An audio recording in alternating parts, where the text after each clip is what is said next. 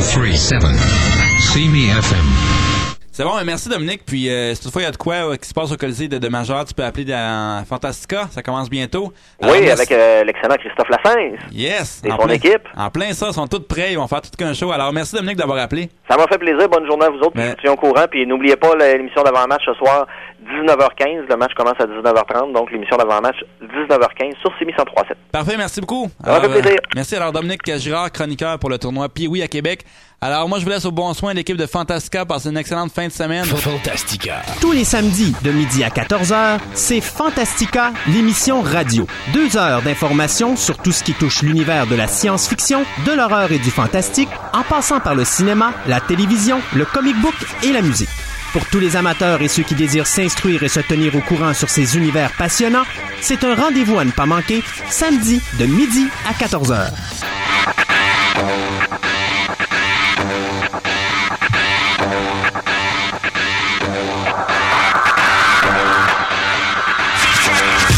Cette semaine à Fantastica, Academy Awards 2004, le seigneur des Oscars. John Williams, portrait d'un mélomane. Le Punisher, du papier au celluloïde. Et le survol de l'actualité artistique hollywoodienne. Et encore plus, au retour de la pause.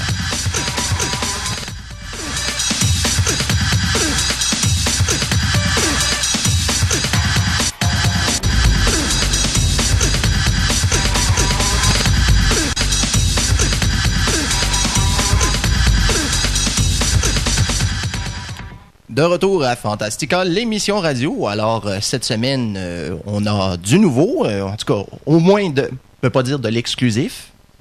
Non. Oui. Non. oui. Enfin, c'est Gaëtan qui prend donc la charge des ondes. Grande nouveauté, en tout cas, de ce côté-ci. Chose que j'ai jamais expérimentée encore. Alors, si vous avez des couteaux à envoyer, ben, faites-le en fin d'émission de grâce. C'est Christophe a pris une journée off. Et oui, Donc, euh, on, ça va peut-être me donner des idées de faire la même chose, euh, éventuellement. Euh, ouais, ok. En tout cas, enfin. Bon, euh, On Ça- débute? Oui. Alors, euh, aujourd'hui, c'est ça. On a euh, Gontran à la console. Ouais, avec euh, toute une programmation de musique à cause des Oscars de ce soir, bien sûr. Et on a, on a deux invités, Oui, lesquels? John Williams et Jerry Goldsmith. Et tabarnouche. Ouais, On va couvrir du matériel. Que monsieur. C'est des carrières qui sont quand même euh, acheminées sur... euh, pas acheminées, mais bien échelonnées sur plusieurs euh, décennies. Ouais, parce que John Williams il a rendu 75 ans à peu près. Ouais, c'est ça. Mais il a commencé au début des années 60. Je pense qu'il faisait euh, surtout de la télévision. Jerry ça. Goldsmith aussi. On a la liste de tout ce qu'il a fait d'ailleurs. Ça a pris 7 heures à imprimer la page. OK. C'était quoi? C'était une petite imprimante à Ah, points? C'est ça, c'est une imprimante à point préhistorique. Tabarnouche. Pierre à feu.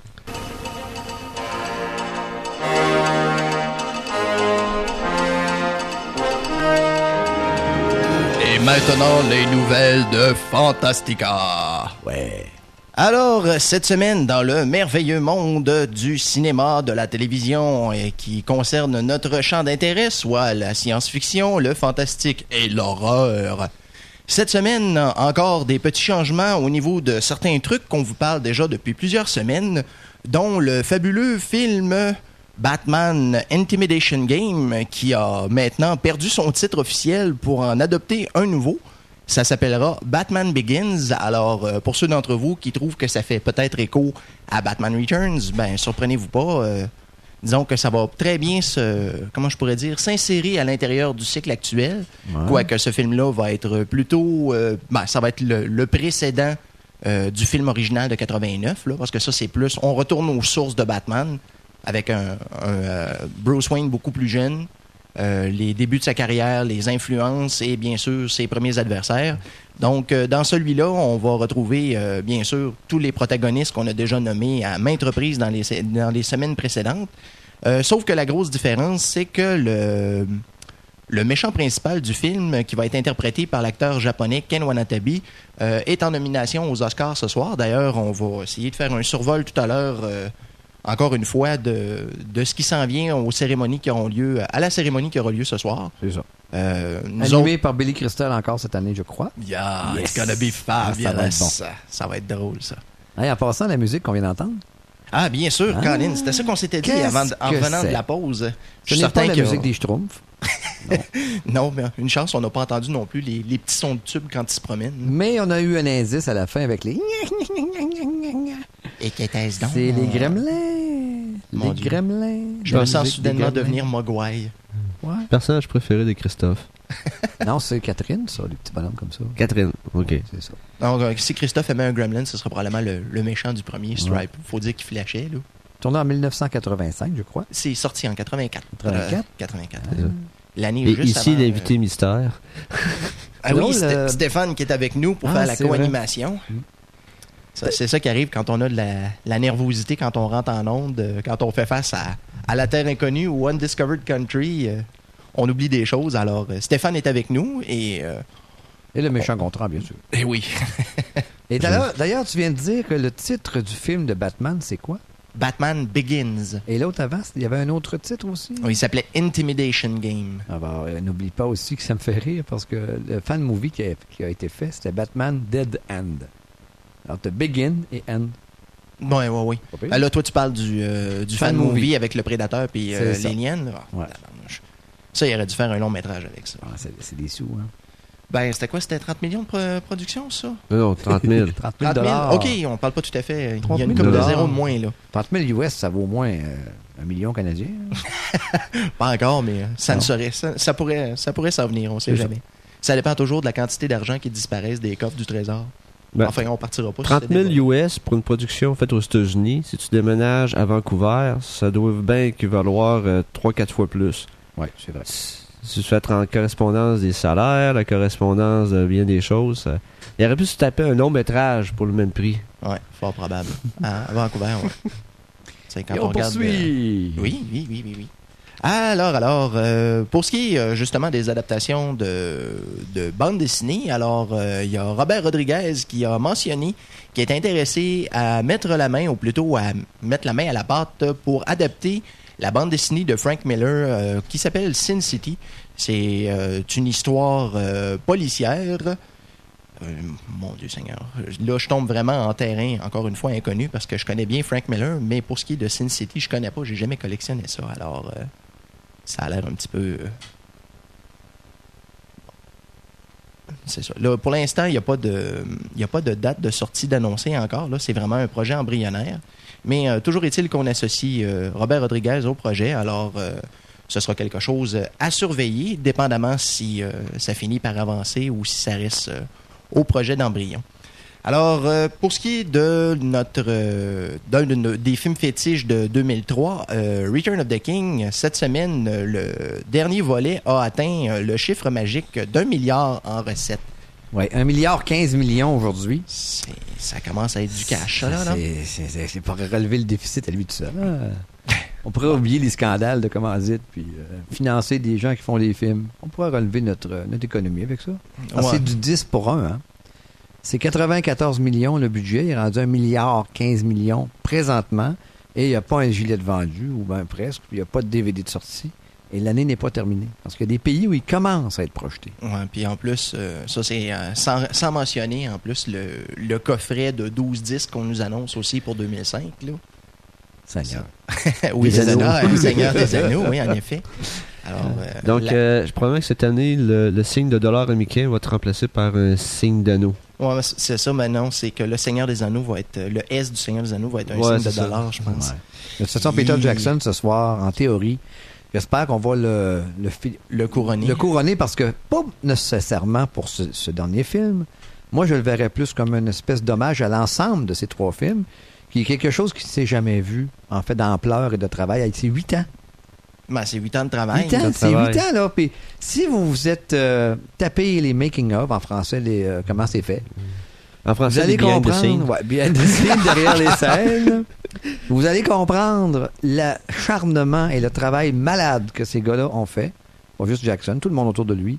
Et c'est à la limite de ce que les humains peuvent endurer. Moi, j'ai vu, c'est travailler des 60 heures semaine, 70 heures semaine, se relever la nuit pour aller retravailler, travailler trois écrans d'ordinateur, trois pays en même temps. Bon, mais ça, Euh, c'est version moderne de Laurence d'Arabie, de Les Dix Commandements, de Moïse, de Cléopâtre des années 20. ça. Chaque période a eu une des grandes productions. Oui. Là, Ça faisait longtemps qu'on n'avait pas eu quelque chose d'aussi grandiose que ça. Je Parce vois qu'il y en a certains qui vont dire Ah, ben, t'as juste à regarder, il y a eu Gladiator, là, 2-3 ans. Non, c'est pas Mais Gladiator avait pas le scope de ça. C'est l'ampleur qui est pas là. Le, le- le film le plus proche que je verrais, c'est Titanic. Parce qu'ils ont reconstruit euh, les grandeurs, des, na- na- grandeurs nature. Ouais. Mais euh, en termes de. C'est- probablement comparable au film des euh, de Laurence Arabi Ouais. et compagnie. À part de ça, ce que j'ai adoré de cette, de cette euh, personne, c'est son côté humain. On le voit sur euh, les plateaux lorsqu'il tourne. La, façon dont il traite les. Que ce soit le caméraman, que ce soit le teneur de perche ou que ce soit la grosse vedette. Il y a toujours l'impression que c'est bien important quand il te parle. T'es Mhm. vraiment pas le pauvre petit trou de pouit qui ramasse la poutre à terre. T'as l'impression qu'il te parle, qu'il s'adresse à, à toi comme une personne. Mais t'as-tu remarqué quelque chose c'est c'est aussi? spécial parce que. Jackson, peu importe qu'il pleut, qu'il neige, qu'il Ah vente, Oui, il est en Bermuda. puis- costume officiel. Le Peter Jackson costume. Oui, puis si vous voulez vous, vous rouler à terre, vous regarderez dans les making-of, les, comment c'est fait, l'endroit où ils ont illuminé la forêt qu'ils avaient construite à l'intérieur. En- Ils avaient construit une forêt pour, à l'intérieur du studio pour une scène. Et dans cette forêt-là, il y avait des insectes. Et lorsqu'ils ont ouvert les lumières, Peter Jackson s'est ramassé avec un énorme criquet sur la jambe. Je vous mens pas. C'est 8 à 10 cm de long, mais c'est inoffensif, sauf que c'est très laid. Et là, il s'est mis à crier en se sauvant. Et donc, le criquet a eu peur et s'est accroché. Fait qu'imaginez-vous Peter Jackson qui court en Bermuda avec un gros criquet de 8 cm pogné après la jambe, puis ça va en faisant parce qu'il criait comme ça. Les acteurs ont été obligés d'arrêter pour rire. Ben, je sais pas. Mais ce qu'ils ont dit après, dit, ça nous a tellement fait du bien, ça nous a redonné de l'énergie pour le reste de la journée. Parce qu'ils se sauvaient, là, pareil comme un hobbit. ça fait que ça a dû être très drôle. Ah, dans dans dans un- le, le making-of, ils nous le montrent en gros plan, la bébite. C'est vraiment affreux, là. Dans un film de même, ça prend un réalisateur qui est solide parce que veut, veut pas, ça demande, euh, ça demande beaucoup, beaucoup de d'énergie justement, de juste de, de revenir sans cesse dans un truc qui est aussi étendu. Ouais. Si, si c'est un, un réalisateur qui est réactionnaire puis qui, qui est justement qui écoute pas ses, les gens qui travaillent avec lui, ben, ça aurait été Ah, la a révolution, ça aurait pas été trop là. Il est- C'est puis- un gars qui a un côté humain euh, unique, je pense, dans le milieu du cinéma au niveau de la façon dont il traite tous les gens autour de lui. Un autre exemple, la, la grandiose de la production, c'est le la ville. Moi, je, je me suis. Non, le, le Rohan, avec Ah, les les chevaux, là. Rohan, oui, oui, le Rohan. Ah, Ils ont, oui, le euh, plateau. le pla- le- le- c'est un- une colline qui ont dégarni de, de- de la végétation et c'est un parc national. Donc, ils ont conservé la végétation dans des serres. Ils ont construit à partir de zéro le village complet. Ils ont tourné, ils ont débâti et ils ont remis la végétation. Ouais, C'était incroyable, à, c'est à la limite.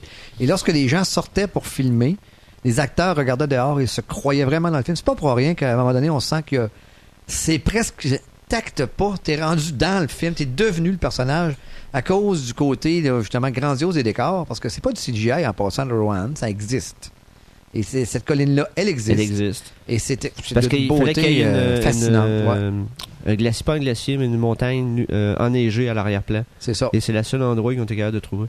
Puis juste derrière, je pense qu'il y a eu des problèmes euh, de. Le Non, des problèmes comme la, la grosse araignée, là, la domptée, là, elle a mangé deux, trois dompteurs avant qu'elle soit. euh, Ah, mais, mais ça, ils, ont, ils ont réussi, là, les acteurs, ça sont sortis. euh. Mais ça, c'est Ça, c'est banquiers. une euh, araignée de, l'Amazonie, ça. Ouais. c'est- C'est les banquiers qui ont refusé le film qui ont été sacrifiés. Ah oui, oui. Parce que des caves comme ça, il y en a eu quelques-uns dans l'histoire. Le gars qui avait refusé Star Wars en 77 en disant que c'était gnagnan et, et imbécile, là. C'est comme par hasard suicidé. Il a peut-être été aidé un peu. Tu sais, le gars, il refuse 2 milliards. Ça. Fait qu'il est arrivé, il y, a eu, il y a eu des totos comme ça qui Ouais, ont mais refusé Star, le Star- film. Star Wars, c'est Ouais, mais- que George, Lucas, il- après avoir fait un American Graffiti, Mm. il, euh, il avait le, le budget, de, il finançait tout Star Wars. Il était voir 20th Century Fox. Il a dit Je finance, je mets mon, ca- mon argent en gage. Tout ce que je veux avoir, c'est les droits sur les bébelles. C'était le premier qui se faisait à l'époque. Donc là, ils ont dit Ah, mon Dieu, on, on perd rien. Ils ont dit oui au film. Ils ont Mais- regretté toute la vie parce que je, euh, je pense que c'est quoi, il y a deux ans que Lucas, deux, trois ans qu'il a réussi. Il a racheté ses droits Oui. du premier Star Wars. Ouais. Tout Ah, cas, je il y a- connais pas il Il y a les a rachetés après quelques années avec l'argent qui s'est fait. C'est incroyable, de toute façon. donc, euh, euh, Ben, façon, il a monté son empire au complet, même que ce soit LucasArts, Lucasfilm. Ouais. Je veux dire, tout, tout vient de, de Star Wars, pour bien dire. Là. Oui, puis d'ailleurs, Peter Jackson, trois semaines avant la, la fin du délai qu'il avait eu, euh, il y a huit ans, il s'est fait, fait dire non par tout le monde. C'est un monsieur de New Line Cinema qui a regardé ce qu'il avait préparé, qui lui a dit T'en fais pas un, t'en fais trois. Ouais, mais essaie de t'imaginer Ouais. les autres qui ont dit non. Oui, avant. je ne voudrais pas être dans leur peau parce que c'est rendu à 3, 2 milliards, point 800 millions, je crois, les trois films de ramasser. Là. À part, bien sûr, les coffrets, à part les, les gilets, à part les bébelles, à part tout ce que tu veux, les à Ça, je te, ça, je te dirais, c'est quelque chose qui me, que je comprends pas dans la réflexion des, des gens qui produisent les films. Parce que quand tu penses juste aux produits dérivés, tu parles, tu parles des droits des cassettes, tu parles, c'est ça, les droits Ouais. des, euh, C'est qu'ils n'ont pas de vision. vêtements. Il n'y a pas de vision. Ont C'est ça que je comprends pas. Je veux dire, Christy, si tu étais à la tête d'un studio, Ouais, mais tu sais que tu vas avoir des redevances sur tous ces produits-là. C'est sûr que oui, étant donné que c'est c'est un, un, un- un média qui a un copyright dessus, tu toucheras peut-être pas tout, mais calvasse. Et c'est c'est une question de rentabilité. Ouais, Eux, ils, ont- ils mettent un dollar, ils veulent qu'il y ait euh, deux dollars. Donc là, ils ont des, euh, des calculateurs humains, des. Des- pas Ah, ils ont des mantas? Non, pas des mentors. Je vais dire des, euh, Ouais. des actuaires, des comptables et tout ça. Là, les calculs, la Dieu, euh, ça, on pense que ce genre d'histoire-là rapportera pas plus que 1 et 25. Puis tu veux 1 et 23. Hmm, non, ça marchera pas. Il y a deux scènes de différence. Puis, on appelle ça des compteurs de bin. Et d'ailleurs, ça y est arrivé dernièrement. New Line Cinema a essayé de lui couper les budgets pour les effets spéciaux des versions rallongées. Peter Jackson a fait une crise et il a gagné son point. Parce qu'ils ont dit notre argent est fait, euh, on va couper, on va butcher un peu. On va faire plus de cash. Il a dit non. Et il a gagné. Je veux dire, encore un autre Toto avec un cerveau de la grosseur d'une noisette qui a essayé de dire on va gratter 12 cents pour en sauver 22. Oh, mais tu sais comment ça Oui. se crée des, des, des, des- des totos à la, à la- avec des cervelles de grosseur de noisette? C'est c'est grâce à la cravate qu'ils portent Ah, ça se vient Ils sont étranglés. Hein? Ah, c'est Oui. ça. la- L'air ne monte plus au cerveau. Euh, ouais. Bon, on continue. Hey, on est supposé d'avoir de la misère aujourd'hui. Bon, en tout cas, C'est pas parti pour ça. Désolé, Christophe. les, les floodgates vont bien jusqu'à date, en tout cas. On s'ennuie de toi, Christophe. Prends un bon congé, là. Ça va te faire du bien. Alors, euh, si on continue dans les nouvelles, euh, je vais échapper un peu au, euh, aux médias du comic book parce que j'ai encore des nouvelles là-dessus, aussi étonnant que ça puisse paraître. Alors, euh, pour ce qui est des adaptations, encore une fois, euh, on nous rappelle que la série Lost in Space va maintenant avoir euh, une nouvelle incarnation et filmée à Vancouver, rien de moins. Alors, c'est encore une série qui coûtera pas cher à produire, c'est bien, c'est bien. Alors, cette semaine, qu'est-ce qu'on donnait comme nouvelle? C'est que la, la comédienne qui va interpréter le rôle de Maureen Robinson va être euh, campée par l'actrice Jane Brooke, euh, alors que le rôle était tenu par l'actrice Joan Lockhart. Il y a aussi la comédienne Adrienne Palecki, mon Dieu, qu'il y a beaucoup de noms que je connais là-dedans, euh, qui va tenir le rôle de Judy Robinson. Alors que nous aurons, comment il s'appelle le petit garçon, Ryan Malgarini, qui jouait dans Freaky Friday, qui aura le rôle de Will Robinson. Ah. Alors, beaucoup, beaucoup d'illustres inconnus. Euh, je dirais que à la, liste, euh, à la lecture de, de ce petit segment-là, la seule personne connue qui m'a comme fait froncer des sourcils, c'était la présence du euh, réalisateur John Woo qui va être euh, derrière ça. En tout cas, au minimum pour l'action, ça peut être intéressant. Pas encore. Ben. Et de l'autre côté, euh, pour ce qui est de l'écriture, c'est euh, l'écrivain Douglas Petrie qu'on connaît bien pour euh, sa collaboration à Buffy the Vampire Slayer et Angel qui va nous produire le scénario du pilote. On parle d'un tournage qui devrait débuter en mars, le 17. Donc, euh, ceux qui s'imaginent euh, qu'on devrait avoir à attendre un bon bout de temps pour ça, ben, je pense que d'ici probablement l'automne, ça devrait être euh, pas mal safe. De toute façon, c'est pour WB. Et WB ont quand même des séries qui se terminent cette année. Alors, ce serait peut-être une bonne idée pour l'automne. En tout cas, j'ai hâte de voir ce que ça va donner. Parce que quand même, les, les chaussures avaient bien été Ouais. remplies en 98 avec le film. Mm. il me semble que c'est ça, 98? Mais là, il va falloir qu'il se passe quelque chose avec la télévision parce que, mon Dieu Seigneur, on est dans un trou.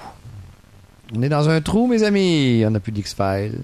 Star Non. Trek est dans une déchirure euh, Ben, temporelle, spatio-temporelle, pris Quand- dans un trou. Star Trek, là, le dernier incident euh, majeur qui m'est venu aux oreilles, Ben, c'est c'est Paramount cette semaine, là, euh, Paramount. qui a commencé à serrer les ouïes à président de UPN. Ah oui? Ouais, parce qu'ils ont dit un instant, là, la, la- la franchise, on ne la laissera pas tomber comme ça. ça Paramount, c'est quand même euh, pas. Et ils veulent re- essayer, essayer de racheter les droits de la série à Rick Bergman. OK. Je m'en passant, j'avais marqué Rick Bergman dans le journal. Je me suis trompé, c'est Bergman. Superman. Excusez. Et ça va être difficile, mais quand même, on verra, là, parce que. Ben, surtout tasser les deux picolos qui sont là. là. Je veux dire, Brandon Braga puis euh, Rick Ben, Berman. là. Ils ont eu leur heure de gloire. Il y a quand même des épisodes qui ont concocté il y a quelques années, qui ça fait bien, là. Mais là, on dirait qu'ils tournent en rond, là. Regarde, la Vulcaine, là, c'est rendu une popoune euh, qui donne des massages. Tabarouette. Ben.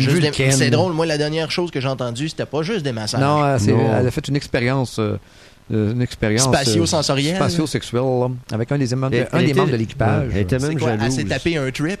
C'est ça. Oh! Sans faire de jeu de mots. Ouf!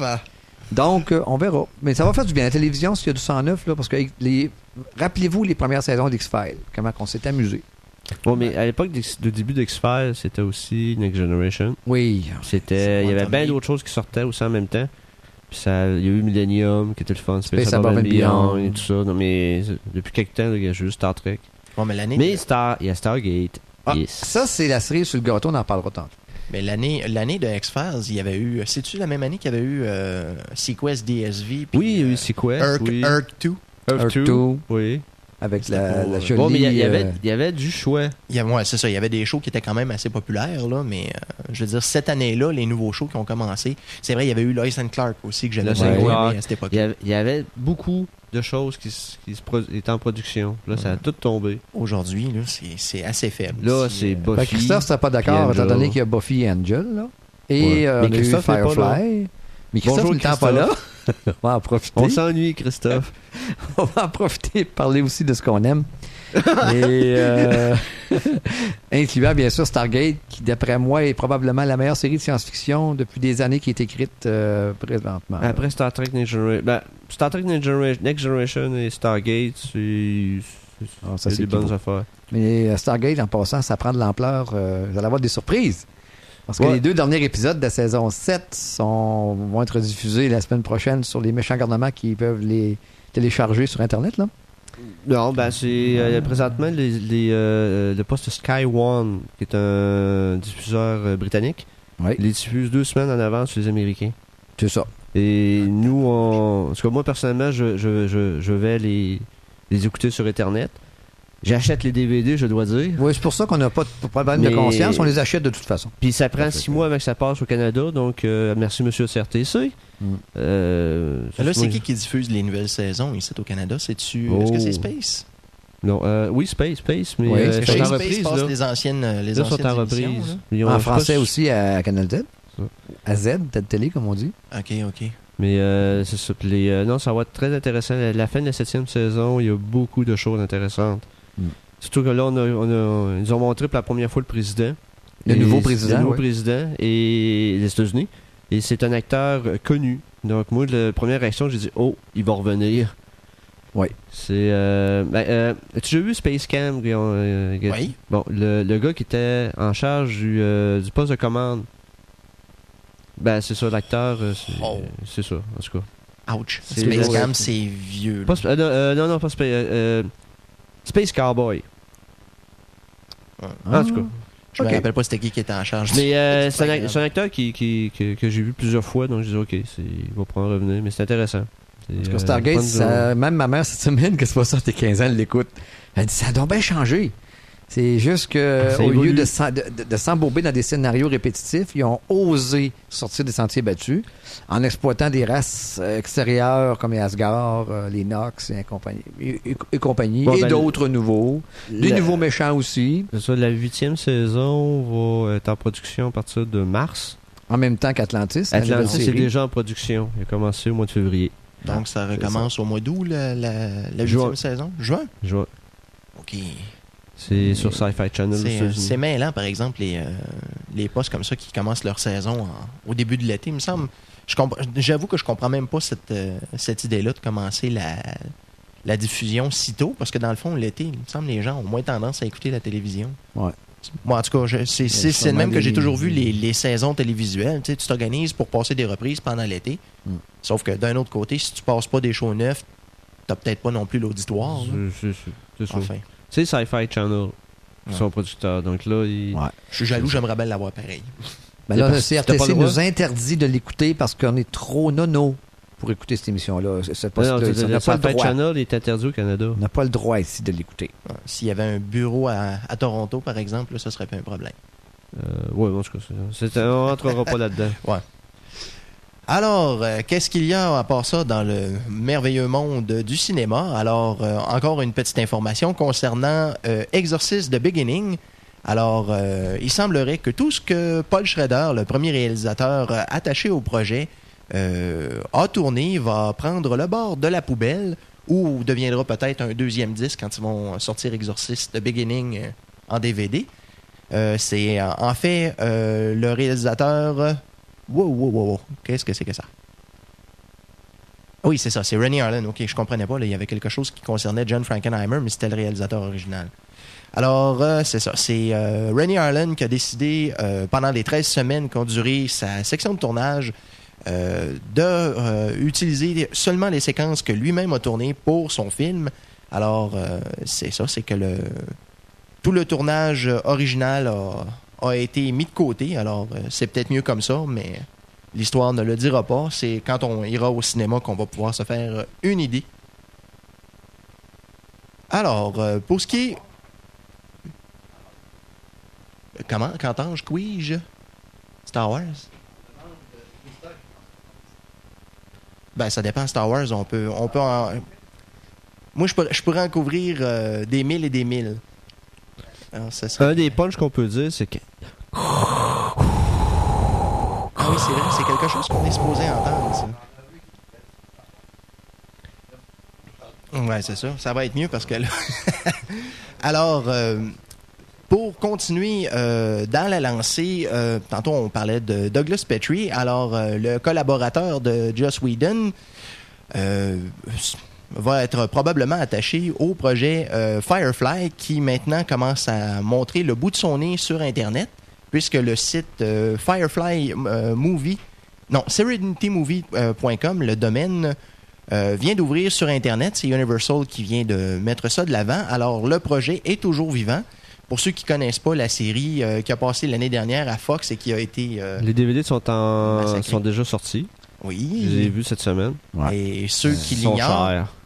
Pardon? Les DVD sont chers, je trouve. Euh, Ben, il était 40 pour 4 disques, je pense. Le... Ben, moi, quand je l'ai acheté, je pense que c'était 40 pour les 4 disques. C'était pire que ça cette C'est semaine. Ouais, c'est ben, 13 ça- épisodes. En tout cas, c'est ça, mais il- il- on l'a trouvé cher. Mais je me demande, est-ce que le coffret DVD est en anglais seulement? Non, français. Il est français. Français. On peut acheter des séries qui ne passent même pas à la télévision, déjà traduites. C'est incroyable. Ça se produit assez souvent. D'ailleurs, Smallville, le Ben, coffret est sorti. Taken aussi. Euh, disparu Oui. était sur le, sur le coffret. Non, Taken est en français et en anglais. Une chance qu'il commence dans deux semaines à Radio Cannes. Ouais. Ça se peut-tu? Ouf. Euh, Puis là, la, la deuxième, la deuxième saison de Smallville s'en vient en DVD le, 20 euh, le 25 mai, en la même journée que Buffy. ouais. Et Buffy, actuellement, ils sont, si je me rappelle bien, ils viennent de terminer la cinquième saison. Donc, ça va être quelque chose d'exclusif. Ça va passer, la sixième saison va passer l'automne prochain à la télévision. Puis Smallville, probablement la même chose. Euh, Puis là, on va avoir la version, euh, version française au mois de mai. Ça me en surprend que. Firefly n'ait pas été euh, récupéré par Z-Télé parce que c'est une série qui ne doit pas coûter tellement cher vu que ça a été aborté. Hmm. Pourtant, c'est si bon. Hein? Ça, je pourrais vraiment pas dire. Là, Firefly, mais je comprends pas je comprends-? Oui, ben moi, je l'ai vu. Euh, je l'ai pas vu quand, elle- quand elle est passée à la télévision parce que le, Ouais. le sujet m'intéressait pas au départ. Une espèce de série de cowboys spatial. J'ai pas accroché, mais j'aurais dû. Mais d'un autre côté, de la manière que ça a été présenté, ça a tellement été massacré à la télévision en passant tout ça euh, tout croche. Ouais, ben ils ont, passé, ils ont commencé par euh, un épisode presque, je sais pas, le numéro 3 ou le numéro 4 ou le Ben, numéro de, 2. de Train Job, le premier épisode qui a passé, c'était un. Au lieu de passer le pilote que les, les producteurs ont trouvé plate, ils ont dit parfait, on va vous faire un deuxième pilote qui va être un seul épisode d'une heure. Et dans cet épisode-là, si tu regardes l'histoire, tu te fais introduire à tous les personnages. Sauf que t'as pas, comment je pourrais dire, la, la genèse derrière. Ouais. Mais c'était quand même très intéressant. Mais quand même, moi, quand, quand on prévoit une série avec un pilote, je m'excuse, je veux voir le pilote en premier. C'est sûr qu'après, quand on l'a vu, on a compris bien des choses. là. Ben, c'est sûr. Euh, Il y, a, il y a quand même euh, beaucoup d'histoires euh, pour les personnages principaux. Fait que si tu vois pas le pilote, ben, il t'en manque, il manque un petit bout. Et c'est Joss Whedon. Et Joss Whedon, rappelez-vous qu'il est extrêmement imprévisible et irrévérencieux. Et parfois, il y a des scènes qui sont politiquement euh, juste sur le, sur le bord. La séquence où il se débarrasse d'un de ses ennemis en le poussant dans le réacteur, là, ça, c'était. Imaginez-vous, là, dans, ça, ça serait jamais vu dans Star Trek, hein? Le méchant Oh, ouais, est là- ligoté. Et là, il avertit le capitaine Je vais passer le reste de ma vie à te poursuivre, je vais te détruire. L'autre, il dit T'as encore le temps de changer d'idée, je te laisse la liberté. Je vais passer le reste de ma vie à, à te rechercher pour te tuer. blablabla. Et le capitaine, il dit Ah, c'est assez. Puis il te donne le pousser. Loup. Il embarque dans le réacteur, ça fait. T'aurais jamais vu ça dans Star Trek. Ah non, non, c'est sûr. En train, tu le. Il y, a une, y a fois que tu as vu quelque chose qui a frôlé Non, euh, d'État. Data qui, euh, qui a presque Ouais, Data, tué euh, euh, ah oui, le un collectionneur, personnage. là. Col- ouais, le collectionneur. C'est la seule fois où il y a eu une, une touche d'agressivité. Mais il n'y avait pas le choix. C'était tellement euh, salaud. Mais euh, la, la face à Riker, oh, de- on a- le transporteur avait détecté un phaser en décharge. Ah, peut-être que le transporteur avait des problèmes. Le Ouais. Data s'en va. Ah, ça, mais dans, dans cette série-là, Non, euh, euh, Firefly, on touche à Ouais. des sujets. euh, ouais. Ben, un des personnages principaux, c'est une accompagnatrice. pour qui se trouve être le- une péripatéticienne, n'est-ce C'est pas? ça. Ah, moi, je peux prostituée. répondre. Oui, c'est le plus vieux métier du monde. Non. Mais dans la série, c'est quelque chose de légal et de normal. Oui, parce Ouais, qu'il y a bon. même une académie, je crois, ou quelque chose de Ouais, même. c'est ça. En tout cas, c'est- c'est- Bon, Ben, c'est- là, c'est pas pour rien qu'il l'appelle l'ambassadrice. Ouais. C'est encore discutable toujours selon les époques et les mœurs. Hein, que voulez-vous? Ouais, mais on, Mais- se rend compte, on se rend compte quand même, puis d'une d'une certaine façon, c'est la logique. Ça fait quoi? Ça fait des, des milliers d'années que ça existe. C'est sûr. Puis il y a des bonnes chances que dans 200, 300 ans d'ici, il va en avoir encore. Là. Oui. Dire, Les besoins sexuels ont besoin d'être comblés, ben, c'est probablement fort, euh, fort probable que ça va, ça va exister Ouais, non, encore. c'est ça. euh, Tu peux pas arrêter une chandelle de brûler comme ça. là. Euh, C'est c'est des instincts. hein. Et oui, alors. Sommes-nous qui- des créatures d'instinct? Je savais pas ça. Oui, alors Just Whedon s'est payé la traite avec cette série-là qui malheureusement n'a Ben, duré dans, que dans quelques épisodes. Firefly, on a le- la fille euh, péripétitienne et machin. Dans Enterprise, on a euh, T-Paul. Donc, euh, chaque série a sa. Ouais, sauf que Sauf là, que le, pas, rôle des deux n'est pas tout à fait pareil. T'as-tu écouté Enterprise dernièrement? Non, et je ne m'en tout cas, d'a- Elle fait presque la même chose que l'autre, là, mais elle fait des messages. et- Ouais, mais ça, j'avais vu cette espèce de. Ils, ont, euh, ils, de ont- ligne ils- ils veulent aller chercher là, les là. codes d'écoute, là, comme ils ont toujours fait dans Ent- Enterprise. Alors que Stargate, euh, il y en Il n'y a en pas, a pas de ça. d'histoire de même. Dans Et ils ont Stargate. des bonnes codes d'écoute. Et c'est de l'écriture, c'est des scénarios intelligents, c'est des acteurs qui savent acter Ouais, ouais. et ils maîtrisent leur rôle, ils maîtrisent. euh, ils nous surprennent à chaque semaine. La semaine passée avec le nouveau président, là. Oh là là là là là. Ouais. C'est c'est vraiment spécial. Mais là, de toute façon, euh, bon, j'étais parti sur quoi, moi, là? Euh, Stargate, de toute façon, la, la série, quand tu regardes le, le concept original, euh, le film, à quel point le film était incomplet, puis à quel point ils ont pris, ils ont pris le sujet et ils ont réussi à faire quelque chose de Ah oui. tellement bien développé. C'est ça. Moi, c'est, ça, me, ça m'estomaque complètement. Puis ce qui est le pire, c'est que le, le réalisateur original était contre la série. Oui, il disait que j'aurais c'était, vraiment aimé ça. qu'il avait scrappé ce qu'il avait fait. Heureusement. En tout cas, I beg to differ. Je suis vraiment pas d'accord avec ça, là, parce que c'est probablement une des, une des très bonnes séries des années 90 qu'on en- dont on n'entend malheureusement jamais, jamais suffisamment euh, parler. On a-tu d'autres nouvelles? Euh, il me restait un segment sur euh, encore des adaptations de bandes dessinées. Oui. Euh, je- ce que je trouve amusant, c'est que justement, les deux bandes dessinées dont on parle, il y en a une dont on entendait parler depuis déjà belle lurette, je dirais même depuis 99, parce que le film Iron Fist, qui est un personnage, un, un- comment je pourrais dire, un karatéka, un, un homme qui fait des arts martiaux, c'est à l'origine devait être donné euh, au euh, comédien Ray Park qui jouait Darth Maul dans euh, épisode 1. Sauf que après cinq ans, on a toujours, on n'entend toujours rien, sauf que le projet est encore existant. Non, mais il a pas perdu sa tête dans le film, ce gars-là. Ouais, ben, en tout cas, disons que c'est c'est comme fait couper l'appétit, là, mais euh, le comédien a l'air de pas se porter si mal. Après tout, dans X-Men, euh, il était assez, assez volubile et assez euh, habile. Et de l'autre côté, ce qu'on nous prévoit, euh, Lionsgate qui a acheté, si je me rappelle bien, cette semaine, la compagnie Artisan, ce- cette semaine ou la semaine dernière? Christophe? Il est où, Christophe? tiens, tiens, tiens. Enfin, euh, toujours est-il que c'est ça. Lionsgate s'est emparé de la compagnie Artisan et justement, une des choses qui nous ont, euh, dont ils nous ont parlé, c'est qu'il y avait le- un projet pour le film Black Widow. Surtout avec euh, l'avènement de Elektra l'année dernière dans euh, Daredevil. Ah oui. Probablement que là, Marvel va essayer de faire mousser ses vedettes féminines. D'ailleurs, ça m'étonnerait pas qu'on entende parler de She-Hulk éventuellement.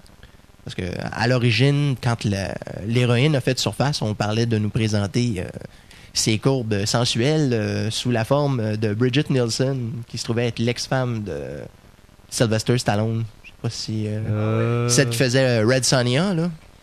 Ok. Ouais, une euh, blonde de 5 pieds 8. Euh, 5 environ. et 8? 5 pieds 9. 5 et 8? 5 pieds 10. Cette fille-là, je pense qu'elle fait 6 pieds 2. Ah bon? Oh. C'est une... Imaginez-vous ça en talon haut, là. Ouais, ben il y a ça aussi, là, mais en tout cas, il me semble que ça avait l'air très très haut euh, sur patte. Eh ben, Alors, euh, c'est ça. En tout cas, pour en revenir à Black Widow, euh, le personnage, c'est une, une agente soviétique euh, qui euh, ne trouve soudainement plus sa place dans l'après La la Ben, c'est ça, l'après- l'après- la perestroïka de, de Gorbatchev. Alors, euh, décide de devenir une espionne euh, à la solde euh, des, bon, pas des plus offrants, mais euh, elle a essayé de, de joindre les deux bouts, c'est ça, en faisant des jobs de mercenaires. Que ça devrait être quand même assez intéressant. C'est sûr que ça dépend toujours qui va être attaché au projet, mais en tout cas, pour l'instant, encore une fois, c'est embryonnaire, c'est des choses dont on nous parle à travers les branches, mais pour l'instant, il n'y a rien de confirmé, à part que c'est en projet. C'est vrai que c'est un peu étonnant. C'est... Il y a eu une époque où Hollywood allait chercher des romans, des livres, des, des, des bonnes histoires, faire des films. Aujourd'hui, ils vont chercher des comic books. Ben, Le- je te le- dirais le que contenu, le c'est contenu toujours- texte diminue de plus en plus. Ouais, mais euh, d'ailleurs, ben, ça dépend toujours des adaptations dont tu parles, là, parce que euh, les, euh, la plupart des, des adaptations qui sont faites jusqu'à date, à part quelques exceptions, dont Daredevil, qui était assez fidèle au sujet original, c'est toutes vraiment des adaptations. Et Parce C'est pour que, ça que entre faire un comic book et faire un film, c'est euh, c'est pas le même média, c'est pas la même substance. c'est- ben, c'est pas développé de la même façon C'est déjà j'ai de la misère. C'est que les, les- super-héros sont. euh, je sais pas s'ils ont des. Je pense pas qu'ils ont jamais été conçus. L'histoire n'a jamais été conçue pour être en film. C'est des bandes dessinées, on fait des dessins, du texte, c'est fini. Ouais, c'est sûr. De toute façon, le, le médium étant pas le même, je veux dire, tu peux t'en permettre tellement plus avec une bande dessinée qu'avec un film. Là. Dire, euh, il y a certains trucs que tu montreras jamais en réel, comme euh, j'essaie d'imaginer s'il avait décidé de, de costumer les X-Men comme ils sont dans la bande dessinée. là. Je pense que ça n'aurait pas eu la popularité que ça l'a eu. Ça aurait il y, a eu été, des, il y a eu du bon rendu pour le. Regarde Spider-Man. euh, Spider-Man, c'est. Spider-Man, ça a été une belle surprise, au même Ouais. titre que Superman. Moi, en tout cas, personnellement, Oui. là, j'ai bien aimé. Superman, tu parles de celui de Le premier. 1977. Avec euh, Monsieur Reeves. Ouais, ah oui, ça, c'est un petit chef-d'œuvre, ça. Ben, le- Reeves? Ouais, c'est vrai qu'il y, en a eu deux. Ouais, c'est ça. Il y, a- il en a eu ils deux sont qui pas, pas sont parents. pas parents, non, non. Mais, le- euh, le Superman autant- des autant le années premier, 50, ça. c'était George Reeves. Hein? Donc. Mais là, ça, le, le Christopher Reeves. Ça, ça, le le Superman, t'es bon. Ouais. Puis euh, Spider-Man, c'est bon. Moi qui ne suis pas un amateur de, de bande dessinée, j'ai- j'ai bien aimé. Vous savez que Superman, en, en passant, si vous allez dans la page du club Fan Movie, vous allez trouver un lien et vous pouvez télécharger tous les Superman en comics originaux des années 30. T'as les, euh, les dessins animés des frères Oui, Fleischer? monsieur, sont tous sur le net gratuitement. Ah, Je oui. les ai tous, je les ai tous téléchargés, moi. Ils sont très beaux, ils sont très Ah oui, clairs. ben, d- d'ailleurs, la faiblesse de ces, euh, de ces dessins animés, euh, de ces dessins animés-là, c'était pas justement l'animation, c'était les histoires. Ouais. Il n'y avait pas, il y avait pas de, de méchants, je veux dire, c'était toujours une histoire plutôt niais, mais le- la qualité d'animation est Ah, absolument c'était surprenant. spectaculaire. C'était digne de Walt Disney. Ouais, oui, oui. Puis on les a tous, moi, je les, ai- je les ai tous téléchargés sur le site et euh, c'est gratis. Christy, Hein? Je sens que je vais aller faire un tour très, très, très, très rapidement. Alors, euh, outre Bon. ça, Star Wars. Ah oui, c'est vrai, on a un auditeur Ben, qui attend après on- nous. Là. J'ai j'ai un petit peu, comment je pourrais dire, j'ai un peu euh, de crainte de- d'en dire trop parce que justement, premièrement, ce que, ce que j'ai lu, je sais pas à quel point c'est. Ça, c'est un bruit de vent. Là. Faites-vous en. Je dois ça. avouer, j'ai- j'ai j'ai déjà personnifié Dark Vader dans un congrès Oui, de c'est- restaurateurs. C'est vrai. Je cherchais l'erreur, mais Gontran est là pour être témoin. C'était quoi? C'était-tu pour un concours Iron Chef? Non. C'était pour euh, faire une, animation. euh, une animation. J'ai Pour le un costume. concours. Ok.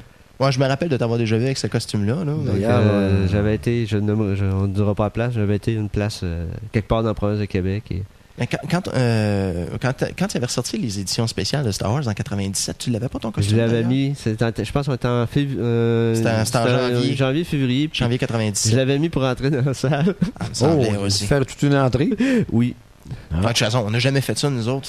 S'habiller une fois pour un événement Ah oui, spécial. c'est les Oh. pauvres auditeurs qui ne nous connaissaient pas, si vous saviez ce qu'on sait- on a déjà fait. Ayez peur. Oh là là! Très peur. Surtout Man in Le- Black, quand t'es arrivé Ouais, avec le les voitures Man noires. Black, voir arri- arriver 20 personnes habillées en Man in Black En avec la ouais. voiture au Oui. cinéma, Ouais. fallait le faire. Juste, juste pour flatter l'ego de la personne. Qui, qui avait organisé cet événement? C'est Christophe. Christophe! Yes! On s'ennuie, Christophe! On s'ennuie de toi. Alors, euh, bon, pour Star Wars, euh, ben, premièrement, le, le prochain volet, pour ceux qui ne le savent pas encore, c'est l'épisode 3. On n'a pas encore de titre officiel. Et d'ailleurs, ça, je- ça j'avoue que je suis assez surpris parce que, me semble, le titre était venu plus tôt que ça dans les deux dernières instances. Ben, Euh. c'est digne de Lucas. Probablement que le scénario n'est même pas encore fini. Ben là, c'est- si le scénario n'est pas fini puis que le tournage l'est, on a peut-être... pas, c'est pas un problème pour Lucas. ouais, Il tourne des images, puis après, il va. Il rajoute le dialogue après en post-production. On mettre des bouches sur des blue screens. Désolé pour ceux qui aiment Star Wars, là, mais en tout cas, ap- après plusieurs années, là, euh, Lucas, il, a pas resté à la hauteur de sa réputation, tant qu'à moi. Ben, c'est parce que le. Comment je pourrais dire le. Le rythme, c'est pas juste le rythme, c'est vraiment les, les décors, l'atmosphère. La magie, puis là, euh, Non, mais je veux dire, le, comparativement, la, la- comparer la première trilogie à la, à la seconde qu'on a connue quand on était beaucoup plus jeune, je veux dire, Ouais. l'atmosphère est tellement pas pareille. Non. Je veux dire, on est, on est dans un monde vraiment féodal, les gros châteaux, les gros décors, les couleurs vives, tandis, tandis que ce qu'on est habitué de voir, c'est des couleurs glauques, des couleurs fades. ouais. T'sais, Ouais. Pour dire ce qui a tranché le plus dans la, dans la série, c'est quand ils sont arrivés sur Endor dans le troisième, là, t'étais en pleine végétation. Mais outre ça, je veux dire, ça a toujours été des, des affaires plutôt statiques. Euh, Statique. puis la- C'est aussi toute la, mythologie qui a été écrite dans, durant tous les, les anneaux sur le Star Wars. Moi, un des points qui m'a déçu dans la guerre des, des clones, c'est de voir qu'il y avait une centaine de Jedi seulement. Il était supposé d'en avoir des milliers.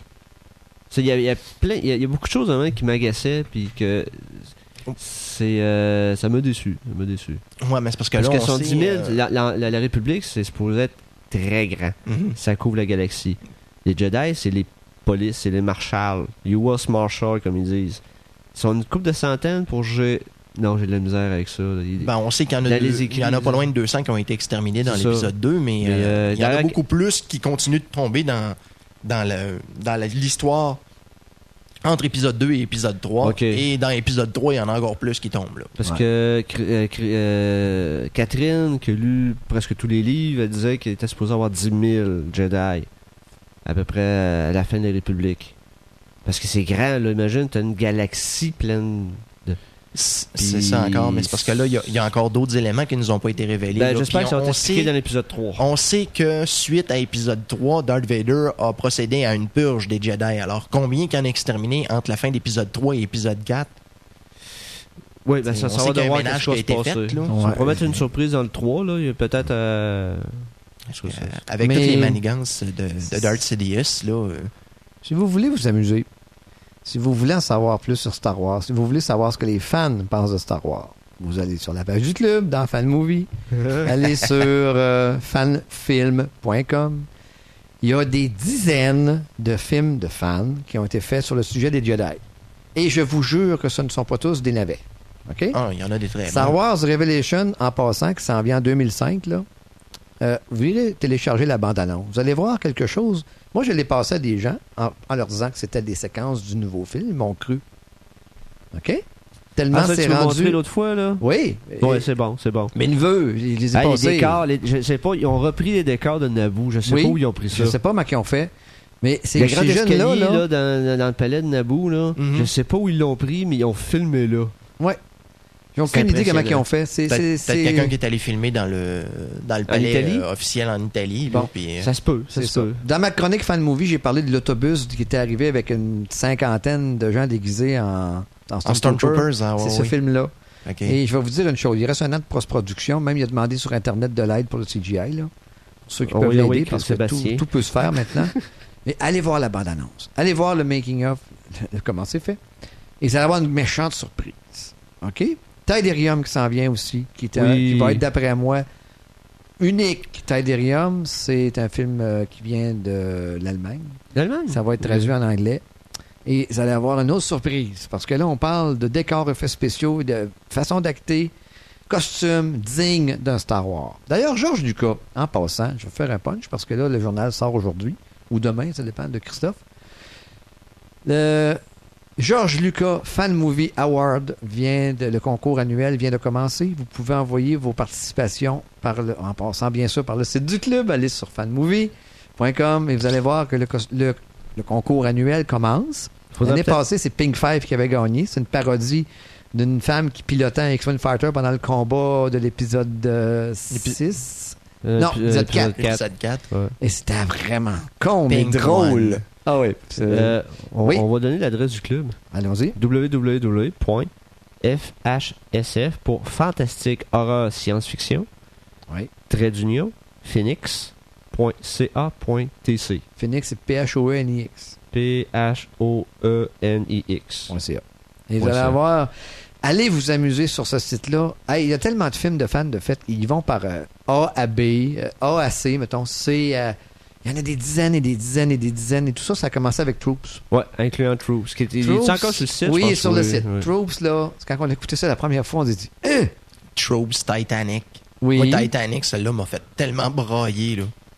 Pour ceux qui savent pas, Troops, là, on parlait juste du premier, c'est imaginer euh, Cops, l'émission de American C'est ça. Cops, mais avec des Stormtroopers. Oui, puis c'est très drôle.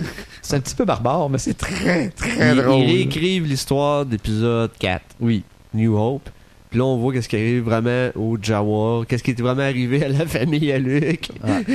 Fait que c'est dans le royaume du fan movie qui est ma chronique. Et moi, je suis bien content de l'avoir.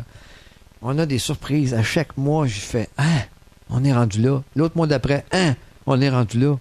On est loin du petit ping-pong sur une machine qui fait de dong-dong. On est rendu avec des productions qui coûtent des peanuts, qui ressemblent à des productions d'Hollywood. Alors, euh, dans le Star Wars, c'est l'endroit que c'est le plus riche. C'est tout en anglais, bien sûr, malheureusement. Mais vous voulez en voir des Jedi, des combats de Jedi, des combats de- d'enfants Jedi, euh, comme production. Vous voulez voir euh, des, des, des, des sagas où on va revoir Darth Vader, vous allez revoir tous les méchants, euh, l'empereur. Et bien fait. Allez, allez en télécharger quelques-uns, amusez-vous. C'est gratis en plus. Mais ça, de toute façon, ceux qui, ceux qui aimeraient qu- qu'ils s'en fassent en français des films de Star Wars, On n'a qu'à en faire. Qui en fassent, c'est ça. On commence à avoir l'expertise avec notre film. Moi, j'en parle On dans le journal d'ailleurs ce mois-ci de ça, c'est l'histoire de fans. malgré qu'il y a un autre truc qui pourrait être essayé aussi. Si, si tu prends une entente avec le, le gars qui l'a fait originalement, tu dis, garde, j'aimerais ça le traduire. Oui. Y a-tu moyen d'avoir les bandes ça, son ça, ça se sans les très dialogues? facile. Ça, se fait- peut se faire, ça va se faire d'ailleurs pour Star Trekking. Euh, Star Trekking Across the Universe. C'est Stone Trek. Soundtrack? Ouais. C'est que le- tous les épisodes de Stone Trek vont être traduits en plusieurs langues. C'est sur le site, là. Et ça coûte 2000 par épisode, mais il y en a qui sont, sont intéressés de les abriter parce qu'ils vont pouvoir mettre de la pub sur leur site. Et euh, le gars, il les vend, ses droits d'auteur. Mais c'est le monde, le monde des fan movies, c'est un- c'est une, c'est une, une communauté. Oui. Tout le monde partage les, les ressources, tout le monde s'entraide. C'est comme nous, euh, on a demandé de l'aide. Sébastien a demandé de l'aide pour le, le film, pour ce qu'on est en train de faire. Et euh, il y a eu une réponse, il y a eu, des- il y a eu de l'aide. Même, il y, a quelqu'un qui. euh, ceux qui font des les, euh, les Stargate. Ils ont Ah demandé- oui, Calling pas- Stargate. Calling Stargate, là, pas les vrais producteurs, mais les fan movies Stargate, qui ont même demandé à Sébastien de faire des choses parce qu'ils ont de la misère. Donc, on s'entraide, c'est de même que ça se fait. Donc, Ouais. si, si il y a une. A qui veulent faire des versions françaises, je pense que ça va être. euh, c'est très faisable. Ah, les j'ai quelqu'un, je vais, je vais aller répondre au téléphone, ça sera pas long. Oui. On... De toute façon, moi, je vais continuer euh, parce qu'on Ouais, on on s'est peut-être comme finir les étardé, nouvelles. on s'est peut-être écarté un petit peu du sujet original qui se devait être. On s'ennuie de 3. toi, Christophe. Répétez le nom du site par, la Ah, ok. La page du club, c'est www.fhsf pour fantastique horreur science-fiction, les premières lettres. Moins Phoenix, p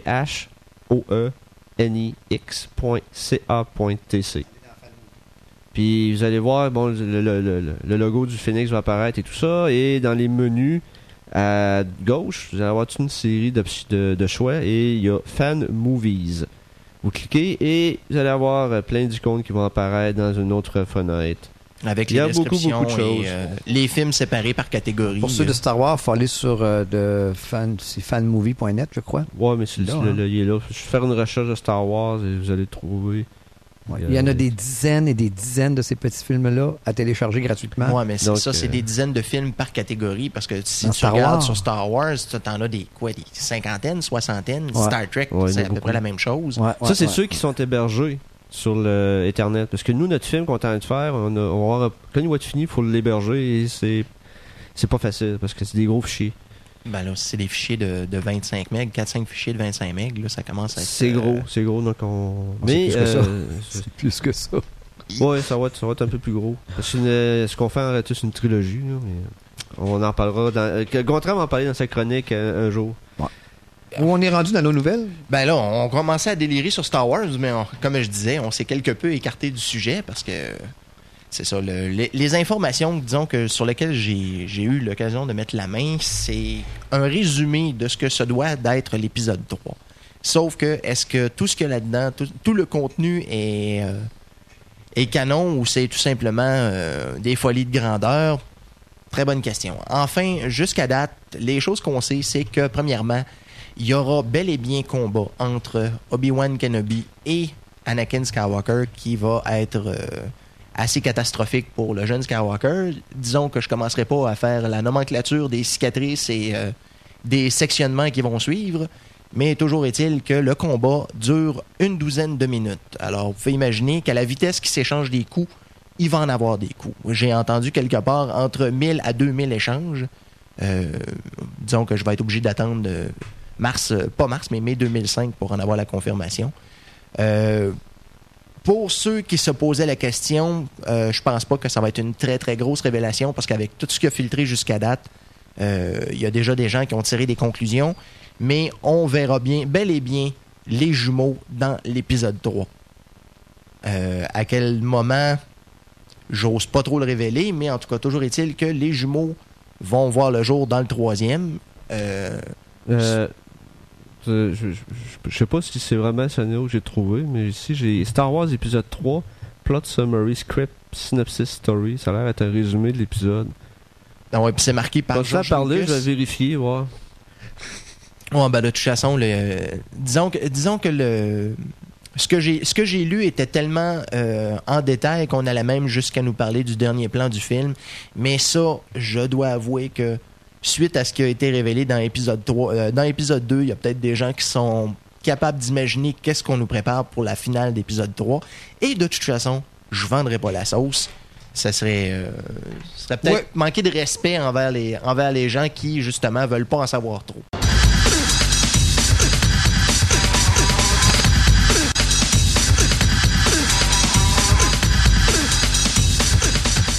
De retour à Fantastica, l'émission radio, en ce 29 février de l'an de grâce 2004. Alors, euh, nous allons embarquer immédiatement dans le sujet euh, qui est ben, notre principal sujet de l'émission, en tout cas un des deux euh, sujets, qui se trouve à être le personnage qui va être adapté dans le film Le Punisseur ou Punisher, qui va sortir le 16 avril prochain dans un cinéma près de chez vous. Alors, qui connaît Punisher?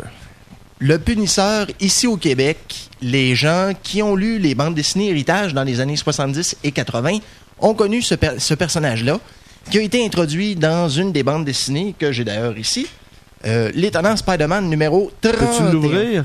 Oui, oui, oui, absolument. Ok, parce qu'il est fermé. oh, ouais, mais ça, c'était c'était voulu, c'était pour le transport, parce que quand même... euh, Non, c'était plus bandes pour t'agacer, c'est absolument un collectionneur. Peux-tu ouvrir ta...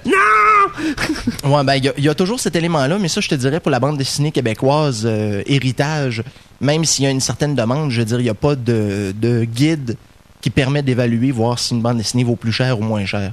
C'est lui le personnage, là? Oui, c'est ça. C'est c'est- alors le. Il ressemble au fantôme.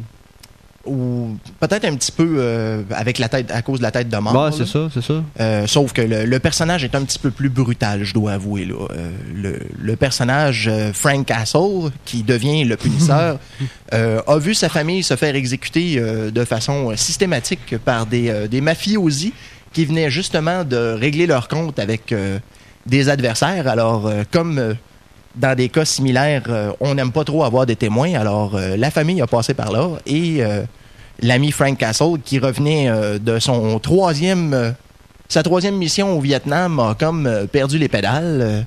Il dit J'ai plus rien qui me permet de vivre, alors qu'est-ce que je fais maintenant? Je me venge. Alors, qu'est-ce qu'il a fait depuis ce temps-là? Il exécute. euh, Fais le ménage. il fait le ménage, il ratisse très large. Disons qu'il prend pas de prisonniers, en tout cas plus maintenant. À, cette épo- à l'époque où c'est qui a été créé, le personnage est un petit peu plus smooth, mais il faut dire que c'était dans les années 70. Euh, pourquoi on, est- on en est arrivé à un personnage comme Punisher à cette époque-là? faut se remettre dans le bain, c'était en 74, en février. C'était à l'époque où euh, le cinéma nous avait produit euh, Un Justicier dans la ville avec Charles Bronson. Oh, ok. ouais, les bandes dessinées ont toujours été très, très tendancieuses. Alors, qu'est-ce qu'on fait quand il y a un produit qui marche au cinéma? On adapte ou on essaie de faire quelque chose de similaire. Alors, Jerry Conway est arrivé avec Punisseur, qui se trouvait être ni plus ni moins le super vilain de service pour un numéro. Et qu'est-ce qui est arrivé? Le, est personnage est devenu populaire. Quoique sa popularité, ça a pris beaucoup de temps avant qu'il devienne très populaire. Le personnage, comme je disais, est apparu en 74. Et la première fois qu'on a pu le voir dans un numéro à lui tout seul, une série à lui tout seul, ça a pris 11 ans. La première mini-série du Punisseur est apparue en 85, une série de 5 numéros. Et puis, soudainement, deux ans après, on dit, tiens, on va donner le coup d'envoi. Le Punisher va avoir sa série Là, il y a un film qui s'en vient. un film qui s'en vient, et sauf que ce que les gens... Bon, je me dis que les, les gens doivent être au courant parce que les, les clubs vidéo sont quand même des endroits assez fréquentés. C'est la deuxième adaptation du Punisseur. Il y en a une. C'était avec. La première, la première version du Punisher qui était sortie en 89 était avec Dolph Lundgren. T'avais Lou Gossett Jr. qui jouait là-dedans. Euh, Il y avait, mon Dieu Seigneur, c'était qui les autres acteurs? J'ai justement noté ça, si je peux me retrouver dans mes notes. Chose un petit peu difficile. Ok, ouais. Puis là. Puis imagine, pour un personnage en 74, et maintenant, il y a un film. Oui, oui, oui. Mais de toute façon, là, toutes les, toutes les franchises de Marvel sont en train d'y passer. Là. Donc, imagine, on a un cycle complet. On a le film inspiré un personnage de bande dessinée qui va donner un film. Ouais, ben, comme, On ça a été fait, euh, comme ça a été fait avec Daredevil, d'ailleurs. Parce que là, Daredevil, on nous présente le personnage principal. Ouais. On nous présente son, son intérêt, euh, comment je pourrais dire, euh, physique, qui se trouve être Electra. Et soudainement, prochainement, on va se ramasser avec un film Electra. Comme c'est surprenant, qui va être justement un prélude au deuxième film Daredevil. On marche souvent avec des, des franchises qui se renvoient la balle comme ça. Sauf que euh, ça, tu vois, c'est un des personnages de Spider-Man. Euh, D'ailleurs, on, on y mettra probablement aucun lien avec, le, avec Spider-Man parce que justement, c'est une franchise qui est exploitée à part. Comme Ouais. il, il essaye de le faire éventuellement avec le personnage de Venom, qui a été aussi introduit dans Spider-Man puis qui veut l'exploiter euh, par lui-même. Un autre exemple aussi de personnage qui a été changé d'univers, le Kingpin qu'on nous a présenté dans Daredevil, est un personnage qui à l'origine était dans Spider-Man. So, c'est une des, une des transpositions qui a été faite, mais je dois avouer que euh, dans le cas de Daredevil, le, le fait d'envoyer euh, Kingpin dans l'univers de Daredevil, c'était plus approprié étant donné que le personnage est beaucoup plus... euh, comment je pourrais dire? C'est vraiment lui qui combat le, le crime pas mal plus de gangstérisme que Spider-Man peut le Ah, faire à ce moment-là. Spider-Man est vraiment plus la, la personne qui cogne sur les, les personnages qui ont des, des super pouvoirs. Euh, Punisher, lui, de son côté, tout ce qu'il a comme, euh, comme arsenal, ses armes, c'est des, trucs qui se fait faire sur mesure. Ça, il y a euh, un Ok. sbire qui s'occupe de, de faire son équipement. Ah, c'est- charmant. alors, euh, c'est ça. Punisher, Punisher est apparu dans Amazing Fantasy numéro 100... euh, Amazing Fantasy, ouf. Amazing Spider-Man numéro 129. Il est apparu par la suite euh, dans quelques autres numéros euh, de Spider-Man. Il est apparu dans Daredevil. Il est apparu dans Captain America. Et ensuite, euh, comme je disais tout à l'heure, il y a eu sa mini-série. Et là, quand la mini-série a pogné, d'ailleurs, chose intéressante, c'est que le dessinateur de la mini-série, qui se trouvait à être... si je me rappelle bien, Mike Zeck, a été renvoyé après quatre numéros parce que les demandes, justement, du produit étaient trop exigeantes. Alors, il s'est fait renvoyer et on a mis une autre personne qui a terminé le produit et de façon euh, pas tout à fait. ouais, patoff en arrière d'un comic, ça fait pas trop sérieux, là, mais c'était les publicités de l'époque. Ok, bon, on va regarder ça. Pendant que tu vas parler, je vais, je vais lire la bande dessinée. T'aimerais-tu mieux la version originale? Euh, on va commencer par ça. Puis je vais regarder voir jusqu'à quel point c'est violent. Bon, ben, de toute façon, ce qui est le plus drôle en plus, c'est que le personnage était très populaire, mais ça a pris deux ans de plus avant qu'on nous mentionne euh, l'origine du personnage. Ça a été tout simplement une espèce de tueur à gages qui était là pendant un bout de temps et qui faisait le ménage à gauche, à droite, mais on n'en faisait pas de cas. C'est jusqu'au moment où il a commencé justement à exterminer ses victimes, parce qu'au début, il utilisait plus des, euh, tranquillisants et des balles, ce qu'il appelle des mercy bullets, donc des, des balles blessantes et non euh, fatales. Et justement, éventuellement, il a commencé à utiliser la force brute et euh, s'est ramassé euh, devant un juge et juré qui l'a condamné à la prison. Sauf que essaie de t'imaginer un gars qui s'amuse à faire le ménage dans les criminels qui se ramassent en prison. Essaie de t'imaginer le ménage qu'il fait en dedans. Donc, il s'est en allé se reposer en prison. là. Bah oui, c'est ça. Il s'est dit, tiens, il dit, prendre des vacances. Il dit, j'aurais plus besoin de le courir après. Ils sont là. Fait que. Disons sont- que. Moi, je suis pas un fervent de la peine de mort, sauf dans quelques cas. Ouais, ben, lui, c'est justement, c'est. Peut-être qu'il y en a qui méritaient un petit peu. Ah, que euh, faire massacrer ta femme et tes enfants, on- c'est évident que c'est une, euh, c'est une histoire. Oui, oui, oui. mais ça Mais arrive sauf que. parfois. Non, oui, des gens qui se font justice eux-mêmes, certainement. Certainement. Il y en a une dernièrement qui a passé à la télévision, qui avait s'était fait justice avec un, un pédophile qui avait attaqué ses enfants. Et elle a été condamnée. Ah oui, ce qui s'est passé à Montréal, là. Ouais. Ouais, oui. Et c'est ça. Si ça avait été une Amérindienne, là, ça en serait éclairé. Oh, je OK. partirai pas là-dessus. Punisher. Alors, euh, Punisher, alors euh, c'est ça. C'est la deuxième adaptation qu'on va, auquel on va avoir droit euh, au euh, cinéma. Celle-ci est basée, bien sûr, sur le récit original euh, avec la mort de la famille de Frank Castle.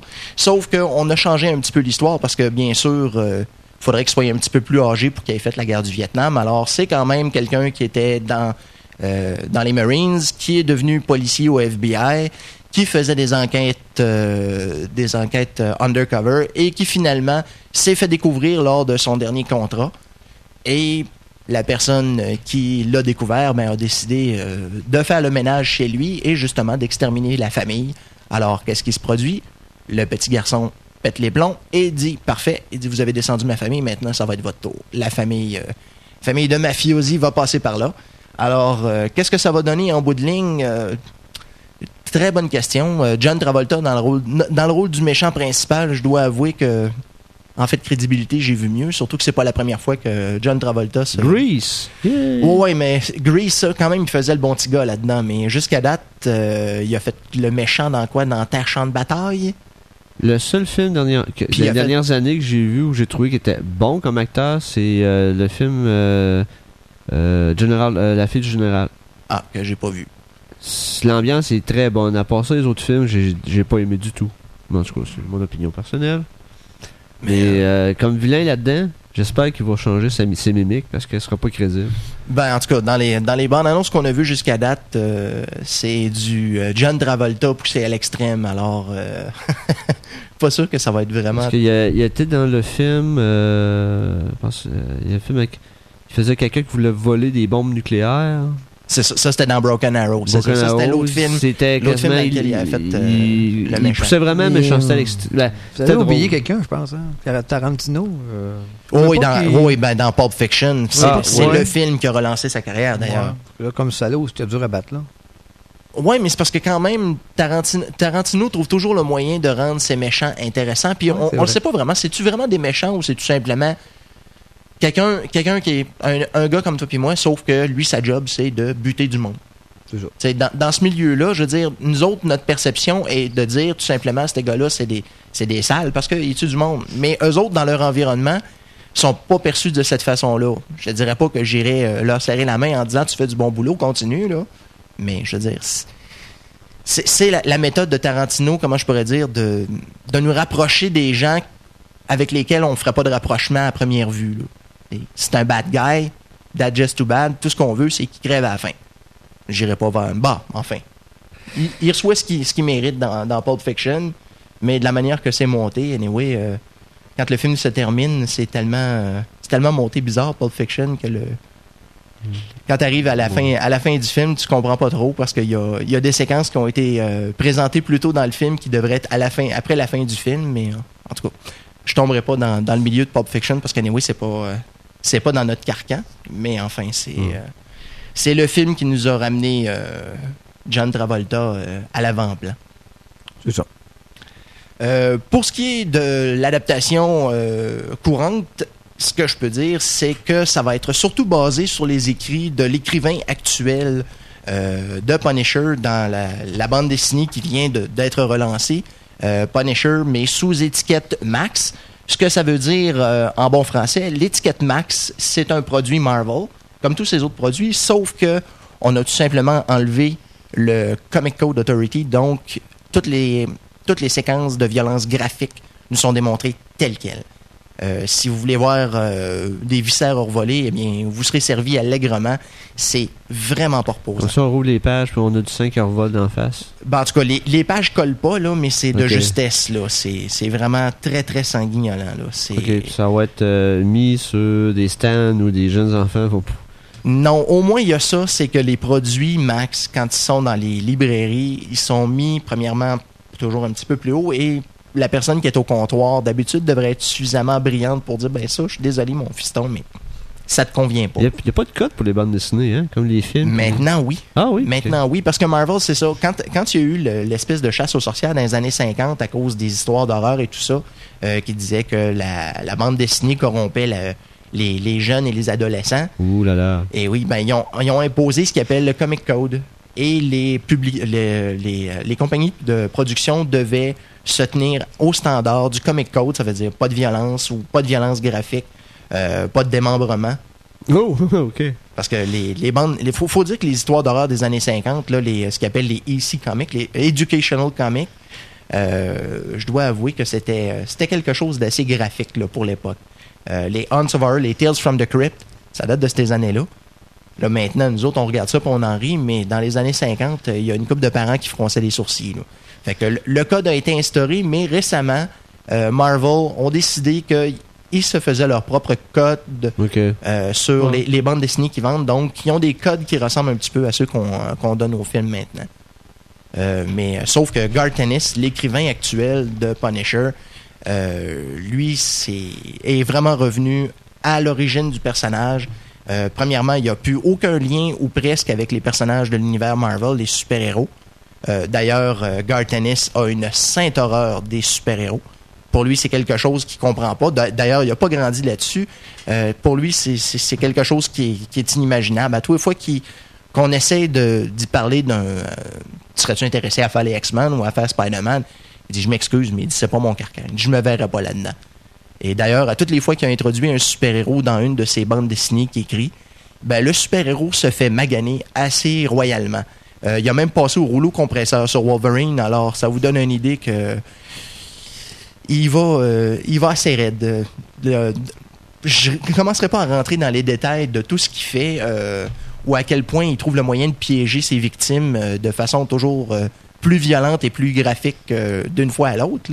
Ici, sur le, site, on a des photos? Joli arc. Hein? Oh, Punisher avec un arc. Je pense que c'était. Ok, il, il est vraiment polyvalent. Comme... Oh oui, oui, oui. euh, disons que c'est un, un touche à tout. Ouais, c'est. Euh, wow. Belle photo. Mais euh, c'est ça, avec un arc, là, c'est- ouais, ça, ça doit rentrer. Ça doit faire mal. Je pense que ça fait pas juste rentrer. Ok. À vitesse que, à vitesse que ça, ça rentre dans le corps, j'ai l'impression que la flèche reste pas là. Comme Van Helsing avec son arbalète, puis hâte de voir ça bientôt. Mhm. Oui, Ça vient, euh, assez rapidement. Euh, le petit prêt. musical que je t'avais demandé tantôt, Oui, euh, kiwi? oui, mon ami, tu vas voir ça.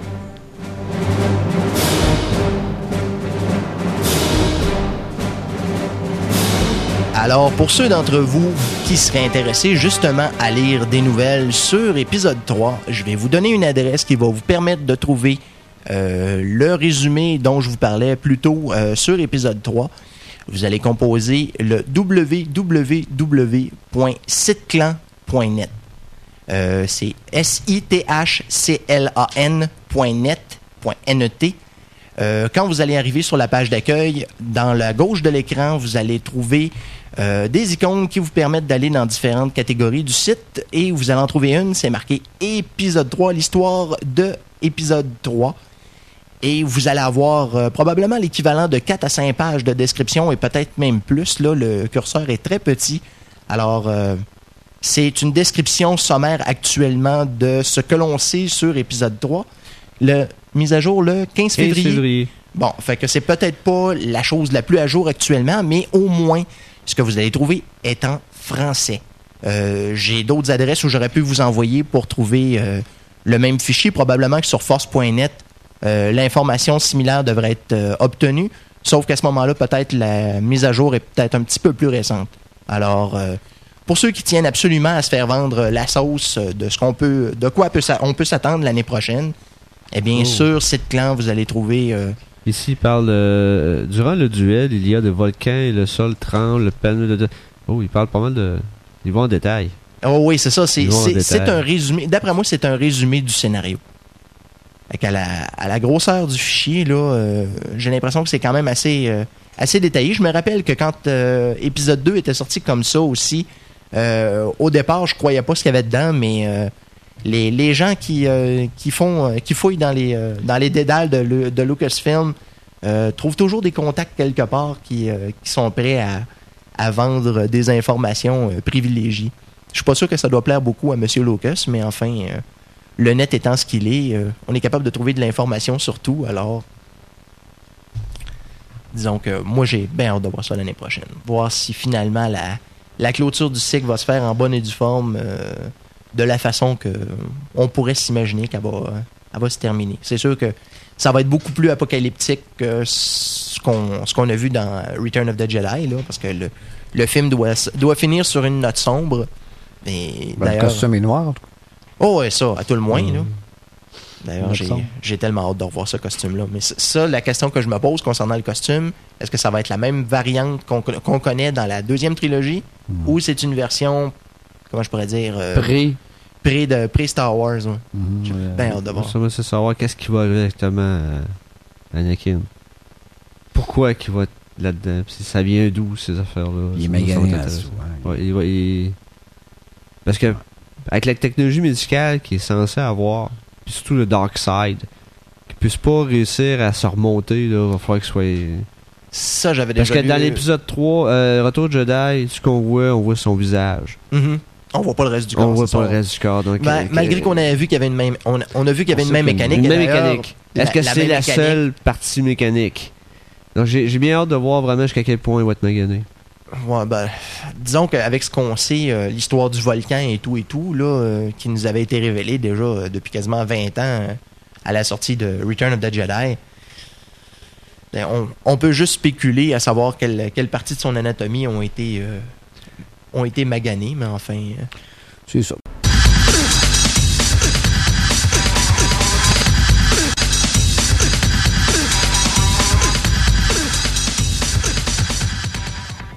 Et les euh, plus euh, connaisseurs d'entre vous ont reconnu le talent de- du compositeur John Williams. Le C'était. guitariste australien. Ouais, c'est ça, c'est ça. Non, pas le- tout à fait, je pense. Ah, pas le même. Non, Non, non, non, le non, non, non. C'est comme euh, les. euh, comment il s'appelle le réalisateur de. Ah, voyons.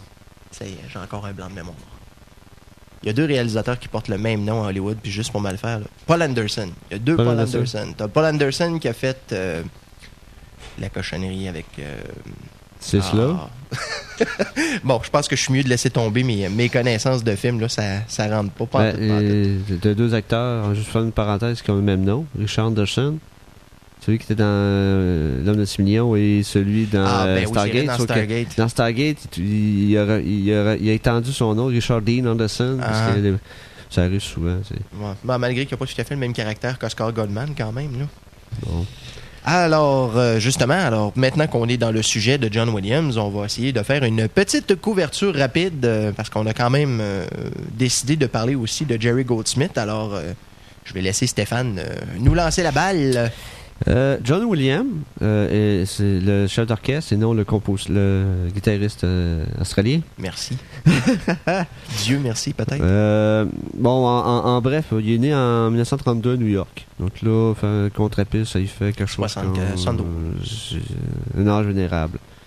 Il est arrivé à Los Angeles dans les années 1948. Il a étudié à UCLA, on- il a fait sa carrière et tout ça. Le, en 1930, désolé, 1932, né d'un père mu- euh, son père était musicien de jazz. Donc je pense que la Ah. musique tient beaucoup dans sa famille.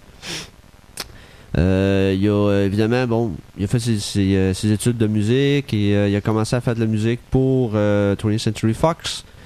Par les- il, a fait, il a commencé par la télévision. Il fallait Mhm. bien qu'il commence quelque part un jour. Il y a quelques titres de, de, de Reavers 1969. Je connais pas. Ça, ça tombe pas dans ceux que je connais. C'est des, vieilles émissions de télévision qui doivent être. euh, ce que j'ai j'ai pas eu le- le- le- la chance de voir. Euh, Gene Ear, 1970. ok, The Cowboys. Poseidon Adventure. Ça, l'aventure du Poseidon. C'est lui qui a fait la musique en 72. Euh, The Paper Chase en 73, Cinderella Liberty en 73, et donné, il, il- rencontré un, un individu barbu, Un jeune réalisateur. un jeune réalisateur, Premier, euh, un premier que le gars, il faisait, il faisait des films pour son plaisir, puis aujourd'hui, il fait des films pour gagner sa vie, puis euh, le monsieur s'appelle Spielberg. Puis le- il a décidé de, il a parti, il a travaillé sur son projet de son premier euh, C'est son premier, son premier vrai long métrage. Sugarland Express en 74.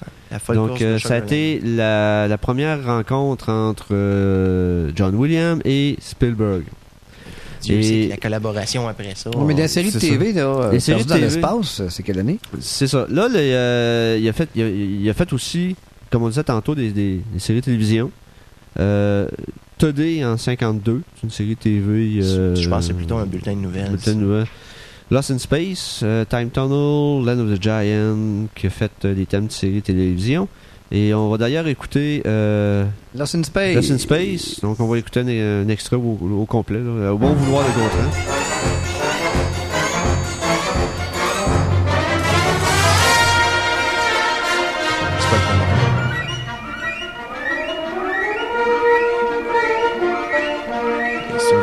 Version réorchestrée, ça. C'est ça.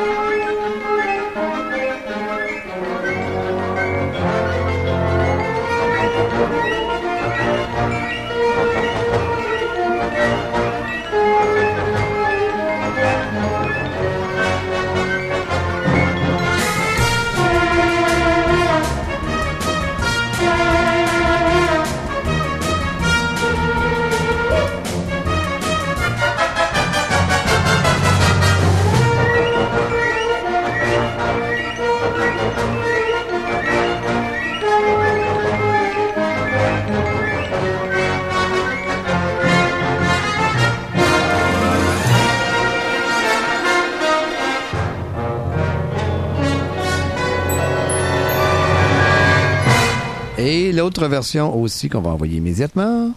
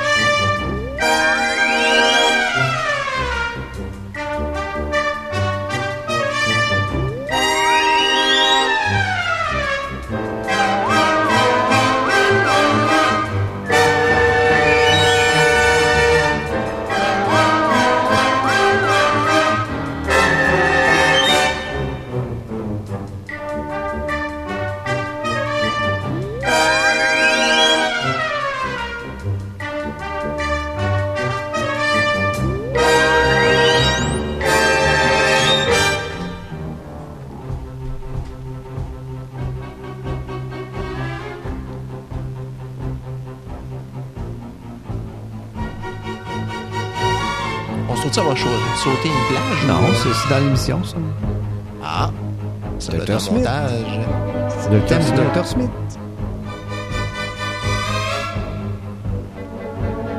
Fait que ça, nous ramène vraiment à, à ces belles années euh, d'avant euh, d'avant-gloire, si on peut dire. Malgré qu'à cette époque-là, il était déjà connu. Là. Il a fait euh, Et voilà. trois grosses séries des années 60. C'est pas, euh, c'est pas n'importe quoi. Des grosses séries de science-fiction. Là-dessus, c'est quoi? Il y en avait deux, deux ou trois d'Erwin Allen? C'est tout Darwin Allen. Tout- tout Darwin Allen. Tout Allen. Que c'est pas vraiment surprenant qu'il y ait eu... euh, Du aussi, shake and euh, bake, comme je dis si bien. Des séries où euh, si tu fais un épisode, t'es bon pour une série complète. Juste à reprendre toutes les, Ah, les images que t'as pris, là. Ouais, le monstre de la semaine est. Le monstre de la semaine. C'était c'était aussi vrai pour euh, Au Pays des Géants, d'ailleurs. Ouais, Ouais, puis c'est- Voyage au fond des mers. Ah oui. Le monstre Voyage aquatique monde- de la le- semaine est. Voyage au fond des mers, ce qui est intéressant, c'est le film pilote. Ah oui. Lui, C'est pas les mêmes euh, acteurs. Non, c'est pas les mêmes acteurs. T'avais Walter Pigeon dedans. t'avais- C'était vraiment intéressant. C'était bon le film. Sauf que ça, le, le thème n'était pas fait par, euh, Non. Bon. par lui, c'était Goldsmith. Euh, donc là, on a eu un extrait de ce que était capable de faire M. Williams à la télévision. Et à partir du, du moment où il a rencontré Spielberg et qui a fait Sugarland Express en 1974, là, sa carrière a parti. Et d'aplomb. Sérieusement, oui. 60 films. Ah, juste ça? Juste 60 films dans une carrière. C'est pas si mal. Et euh, vraiment, je pourrais dire, ce qui a vraiment eu un autre coup dans sa carrière, c'est lorsque Un, des amis à Spielberg faisait un film. Un film étrange. Personne ne voulait trop savoir. Puis, donné, son, son copain il demande à Spielberg Ben là, il faudrait que je fasse de la musique. Spielberg a dit Ben, je vais te présenter John Williams. Donc là, ils ont OK. euh, donc là, John Williams a rencontré M. Lucas.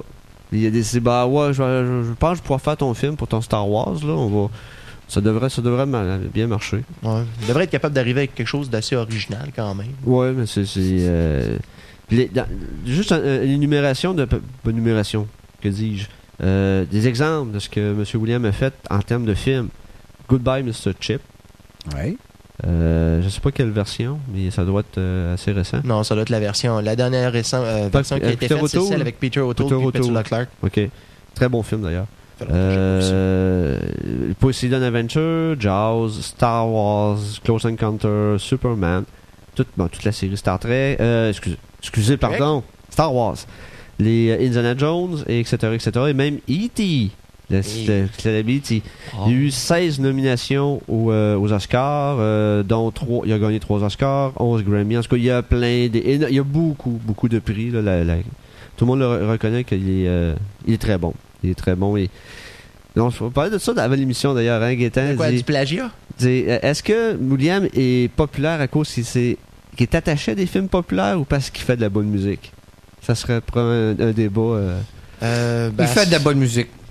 Disons qu'il sait faire ses arrangements Oui. de façon adéquate. Je veux dire, ça, on, c'est ça. on ira pas jusque- jusqu'à douter de l'originalité de ce qu'il produit, mais le produit fini est là, ça fait la job, c'est bien. oui, Et je veux dire, combien de personnes que tu commences à fredonner le, le thème de Star Wars, puis les yeux écarqués, puis oui, c'est bon ça. Oui. Ça fait la job. Les phrases musicales qu'on connaît par cœur. Ben, Et euh, M. Williams a d'ailleurs été 19 ans euh, chef d'orchestre au Boston Pop Orchestra. C'est qui était impressionnant. Et euh, juste avant d'aller un autre extrait, je veux juste une, une anecdote. Il y, a, eu une émission spéciale, il y a de là très longtemps, sur PBS. Et M. Williams était là. Et il faisait des thèmes des films de Spielberg et Lucas. Et à un moment donné, euh, il a décidé, je vais vous montrer qu'est-ce que ça donne de la musique. Il a montré une scène de jazz où on voyait l'aileron du requin foncer vers le bateau et tout ça, sans musique. Donc là, tout le monde a vu la scène, oui, c'est beau. Maintenant, il a dit, je veux montrer avec la musique. Les gens étaient crampés sur leur fauteuil, puis ils n'avaient pas encore vu l'aileron de requin. la musique est pour beaucoup dans un film. Oui, d'ailleurs, j'ai- toujours adoré, ça. j'ai pas regardé d'enregistrement de cette émission-là, mais j'ai toujours adoré ça. Ouais, Colombo? Vous rappelez-vous le film de Colombo où il y avait un, compositeur qui avait fait un meurtre et pour impressionner Colombo, il lui disait Regardez comme la musique est impressionnante dans un film. Et là, il lui faisait jouer des phrases musicales qu'il devait reconnaître. Puis à un moment donné, il commence Bom, bom, bom, Colombo, il dit Oh, il dit le gros poisson. le requin. Je parlais justement de ce film à ma femme hier soir. Ouais, c'est ça. euh, Contraire, est-ce qu'on peut aller à l'autre extrait? Un, oui, un extrait de film que M. Williams a fait Un autre film qui a, fait qui a pas fait d'argent du tout non plus. Non, euh, très peu. Là. Ça a dû à peine payer son cachet, Celui où on a de sympathiques euh, reptiles. Des gros reptiles, d'ailleurs. Ouais, mais plus gros un peu qu'une souris. Oui, un peu plus gros. Là. Donc, c'est euh, Jurassic Park. Ah, que de beaux souvenirs, n'est-ce Oui. pas? Ben, Mhm. euh, Jurassic Park a relancé le, tous le- le- le- les effets spéciaux. Il a prouvé qu'on était, que le Hollywood était capable de créer des, euh, des monstres synthétiques. Parce que les acteurs, ils ont rien, aucun point de... Ben, ils ont peut-être des points de repère, mais tous les monstres sont infographiques. Ouais, ouais, ouais. Et faut se rappeler qu'après ça, on a eu Babylon 5 à la télévision. Parce que là, ils ont démontré qu'ils pouvaient le faire au grand écran et la technologie est tranquillement arrivée à la télévision et c'était abordable. Mhm. Donc, c'était vraiment le début de l'infographie.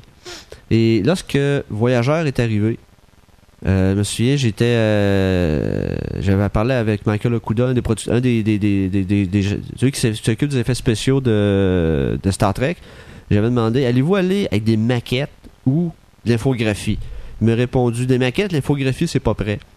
Oh, quelle surprise qu'on en a vu les premiers euh, trucs infographiques dans Voyager. Je pense que monsieur, c'est. euh, euh, c'était pas lui qui décidait finalement. Ben, de toute façon, s'il avait continué à faire de la maquette sur Voyager, j'ai plutôt l'impression qu'il aurait tiré de la patte un petit peu. Oui, oui, ah oui, c'est. Le dernier. C'est DS9 le dernier qui a eu des maquettes. Oui. Euh, oui. Oui. Oui, oui, il, euh, il- faisait exploser. L'explosion, c'est l'explosion de maquettes. Oui, puis il y a eu parfois quelques accidents même. Ouais.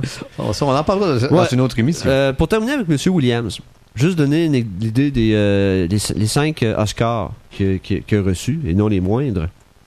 Euh, Schindler List. Ouais. Ça, c'est sûr. Le film qui a consacré Spielberg en même temps, comme c'est surprenant. Oh là là. Euh, E.T., Un autre chef-d'œuvre. un autre euh, Star Wars, le premier. Le premier Bien sûr. Oscar que Spielberg n'a pas eu. Jaws. Mhm. Et un que, probablement, qui qui ne rentre pas dans la catégorie de science-fiction fantastique horror, mais que faut en- il l'a fait, on va en parler. Euh, un violon sur le toit. Fiddle on the Roof. Ah, Ah, c'est lui qui a fait ça? C'est lui qui a fait ça. Très, très, très bonne musique. Euh, malheureusement, on peut pas en parler parce que ça rentre pas dans le créneau, mais c'est un très bon film. euh, c'est ça. Euh, Après ça, euh, on pourrait y aller finir avec Harry Potter. Qui d'autre que Harry Potter dont on va avoir un opus cet été, n'est-ce pas? Un autre, un C'est ça, autre parce volet. que, évidemment, M. Williams compose la musique des films Harry, de- Ouais. de, Harry Potter. En passant, le budget du quatrième film d'Harry Potter a été divulgué sur Internet cette semaine. On parle de, écoutez bien le chiffre, 313 millions de dollars US. Pour ce prix-là, je te refais une trilogie de Lord of the Ring et le Hobbit. En tout cas, je ne sais pas qu'est-ce qu'ils vont faire. Avec 313 millions de dollars US, je ne comprends pas qu'est-ce que c'est qu'ils vont Ah, faire. c'est euh, complètement loufoque. là, Ça, c'est fou raide. C'est- C'est c'est- c'est de la trilogie au complet du Seigneur des Anneaux. Ouais, Ouais. C'est parce que d'un autre côté, il y a une distribution qui est quand même assez, euh, quand même assez étendue dans Harry Potter. Je veux dire, quand tu regardes tous les personnages de soutien, mais je veux dire, il n'y a rien qui justifie Ouais, les 313 salaires, millions. non, les salaires là-dedans, non, c'est ce problème d'infographie. Y avoir euh, énormément d'infographies qu'ils vont faire. En tout cas, on va y aller avec, justement euh, avec Harry Potter. Harry Potter, et euh, en revenant, ben, c'est. euh, On va tomber sur Monsieur Goldsmith. Euh, Ouais.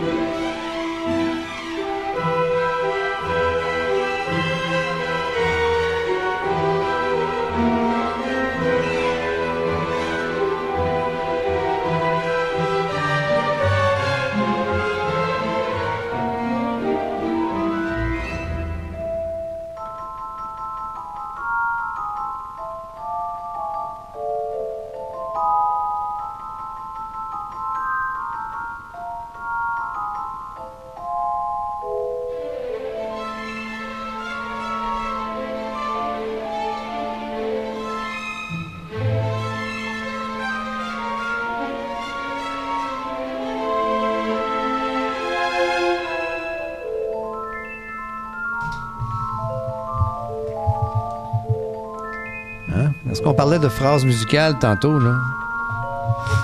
Qui ne reconnaît pas ces petits... euh?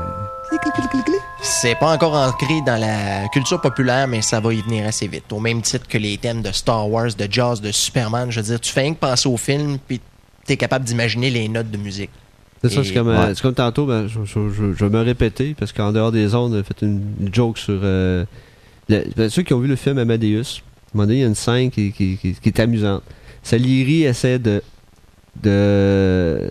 de. de. de, il, parle avec son avec le euh, curé. Puis là, il donne des petites phrases musicales de ses compositions. Puis le curé, après, non, je connais pas, non, je connais pas. Après quatre fois, Salieri commence à. il fredonne une petite musique. Puis là, le curé dit Ah oui, oui, oui, c'est joli ça, je connais. Ça, c'est Mozart. Donc, les, les phrases musicales, là, quand c'est bien fait, ça reste très longtemps. D'ailleurs, c'est la raison pour laquelle la carrière de Jerry Goldsmith est quasiment aussi étendue que celle de John Williams. D'ailleurs, ils sont pas. il y a- la différence d'âge entre les deux est pas très grande parce que M. Goldsmith est né à Los Angeles en 1929. D'ailleurs, il a célébré un anniversaire il n'y a pas très longtemps. Christophe en avait parlé d'ailleurs. Et c'est ça. Il a fait euh, ses études au Los Angeles City College et au, euh, l'Université de la Californie du Sud. Il a commencé son apprentissage euh, sous l'égide de Alfred Newman, euh, alors euh, compositeur de Fox Music. Et justement, il a tellement été impressionné par le talent et la versatilité de Jerry Goldsmith qu'il l'a tout de suite embarqué en début de carrière sur des trames sonores telles que Lonely Are the Brave et Fruit. J'aimerais vous dire que je connais ces films-là, mais c'est pas le cas. Mais n'empêche que Jerry Goldsmith, déjà au début des années 60, lui aussi a touché aux séries télévisées. D'ailleurs, c'est à lui qu'on doit le thème de Twilight Zone euh, qu'on connaît. Je pense que la plupart des gens euh, sont capables de deviner qu'est-ce que c'est juste à l'entendre. Et un autre thème euh, très populaire des années 60 aussi, c'est celui de Voyage au fond des mers dont on parlait justement un petit peu plus tôt. Et euh, c'est à lui aussi qu'on doit le thème euh, de, des agents très spéciaux.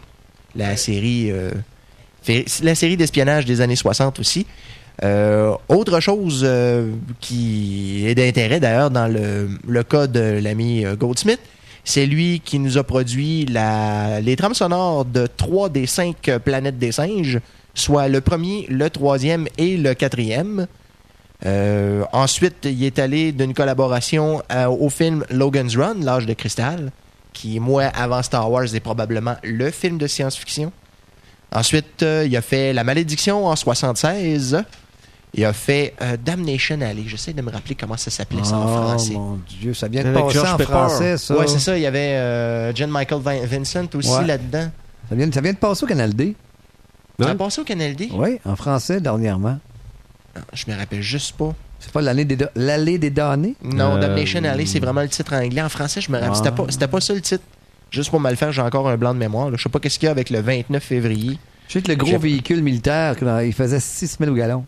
Ah ouais, mais j'ai c'était ça- celui avec les, les, les trois roues, oui, là. j'ai ça dans mes. Starlog. C'est spécial. Les revues Starlog, euh, ils en parlaient de ce véhicule-là.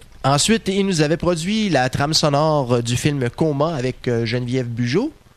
Euh, il avait fait la suite de La Malédiction, Damien, euh, La Malédiction 2, Capricorne 1, avec euh, le joueur de football qui avait assassiné ou supposément assassiné sa femme. O.J. Simpson? O.J. Simpson jouait là-dedans, avec euh, James Brolin.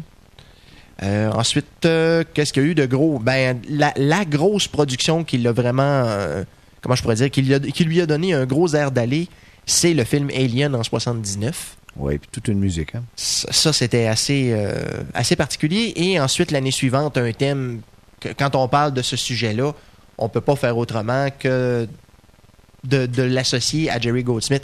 C'est pas celui que tu vas mettre, euh, par exemple. Mais le thème, Recall. le thème qu'on connaît de James, euh, de Jerry Goldsmith, c'est celui de Star Trek The Motion Picture. Ah oui, ben oui. Je veux dire, il a été réutilisé d'ailleurs euh, Pour la série. pour la série Next Generation, puis il a été le thème de quoi? De 3-4 films, bien comme il faut? Les ouvertures. Euh, c'est quand même un thème très, très facilement reconnaissable. Ensuite, en 81, il nous a fait euh, le troisième Malédiction. C'est lui qui nous a composé ça.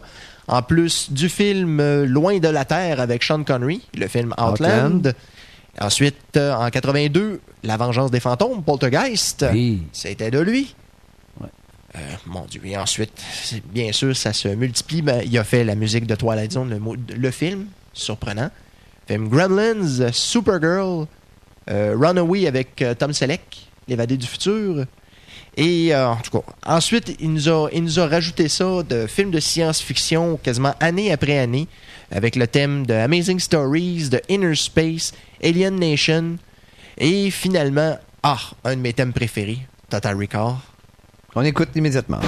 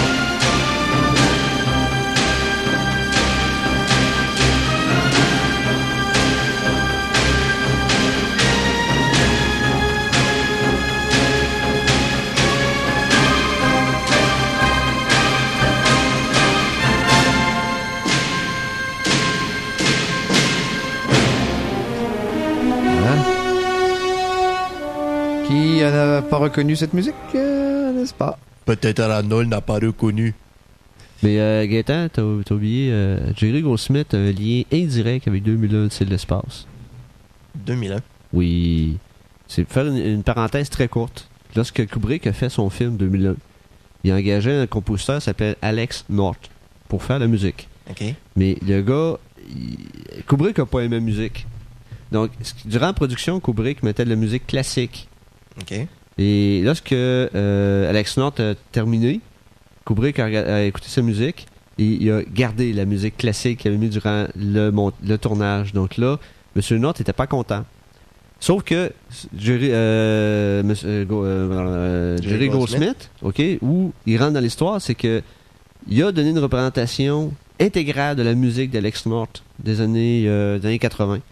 Euh, le CD est disponible, donc ceux qui aimeraient écouter ce qu'aurait pu être la musique de 2001, c'est l'espace, euh, c'est possible. Je l'ai d'ailleurs à la maison. Mais euh, c'est une histoire qui est très, très, très rare. C'est pas très répandu, ce, ce genre de. Ce serait Mais- quasiment surprenant éventuellement s'il déciderait de ressortir 2001, mais avec une deuxième trame de, de musique pour expérimenter le film dans sa version Non, euh, s'il vous plaît. originale. Non, Non, non. c'est si atroce que ça. J'ai pas été capable d'écouter le disque au complet. C'est trop bizarre, c'est weird. C'est. Ça. Donc c'était le lien indirect de M. Goldsmith avec euh, 2001 c'est l'espace. Gadon. Alors, suite à Total Recall, euh, notre, euh, notre compagnon Goldsmith a continué à sévir à Hollywood avec euh, la suite de Gremlins. Étant donné qu'il a fait le premier, on l'a associé au deuxième. Euh, il nous a fourni la musique du film euh, Le Shadow, le thème de Star Trek Voyager, Congo, Powder, euh, Deep Powder Rising. avec Young Indiana Jones, C'est ça, oui. l'acteur.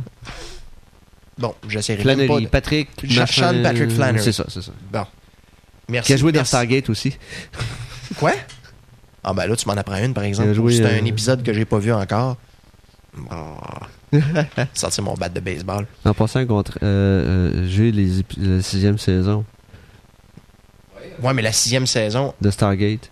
elle sort en DVD la semaine prochaine. On les a, ça fait trois ça fait semaines. un- trois semaines. Ah.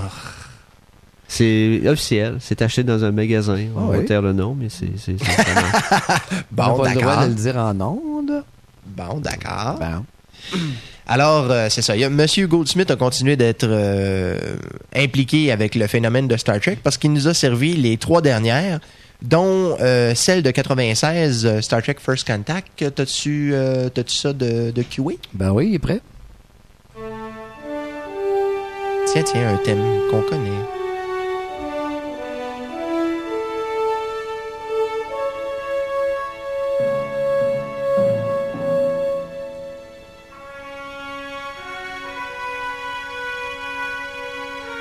Thème de Star Trek, originalement, 1966, c'était. Pas Goldsmith. Le, le- le- celui qui compose le début de cette chanson-là, c'est Alexander Courage. Ah, c'est- l'origine. le- le- Le, le- le jingle euh, original de Star. Trek.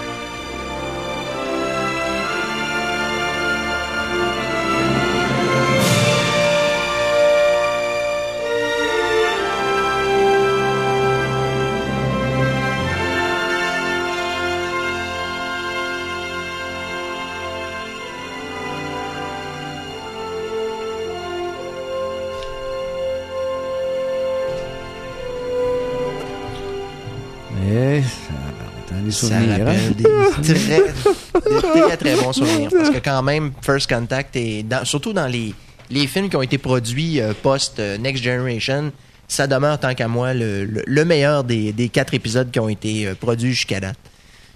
Alors, euh, pour ce qui est de clore le dossier euh, de Jerry Goldsmith, eh bien, M. Goldsmith, euh, actuellement, est en pré-retraite ou en, en retraite euh, partielle. C'est son fils qui a pris la relève, d'ailleurs. Et bien sûr, juste pour m'écœurer, j'ai pas le nom de son fiston ici, mais enfin. Ben oui, même il devait supposément faire la musique de Thunderbirds. C'est Hans Zimmer qui va le faire finalement. Mais ça avait sorti comme nouvelle que c'était lui qui faisait. Gold- euh. Goldsmith père Ouais, ou ouais, fils? le, le père devait faire Thunderbirds. Mais ça a été démenti la semaine d'ensuite en disant que ça allait être Hans Zimmer qui nous a donné des films d'amour comme euh, J'ai un blanc de mémoire. euh, Bon, en tout cas, c'était grave, Gladiateur. Gladiateur. Ah, wow. Je n'en puis plus. Alors, euh, j'espère qu'on vous a pas trop ennuyé cette semaine. euh, sans la collaboration de Christophe, euh, ça On s'ennuie de une toi, toute autre- Christophe. une toute autre expérience. Euh, on va renouveler ça la semaine prochaine, fort probablement, avec euh, le maître de cérémonie officiel. Oui, qui va revenir de vacances. Oui, puis nous autres, on va se relaxer les hormones pendant une semaine, essayer de décompresser et vous revenir en pleine forme euh, la semaine prochaine. Alors, euh, C'est Dieu le veut. bonne semaine, Gondran. bonne, bonne semaine, Stéphane. Et, Oui, bonne semaine, Gaëtan. Bonne semaine à tous. Soyez prudents. Et à la semaine prochaine. Bye.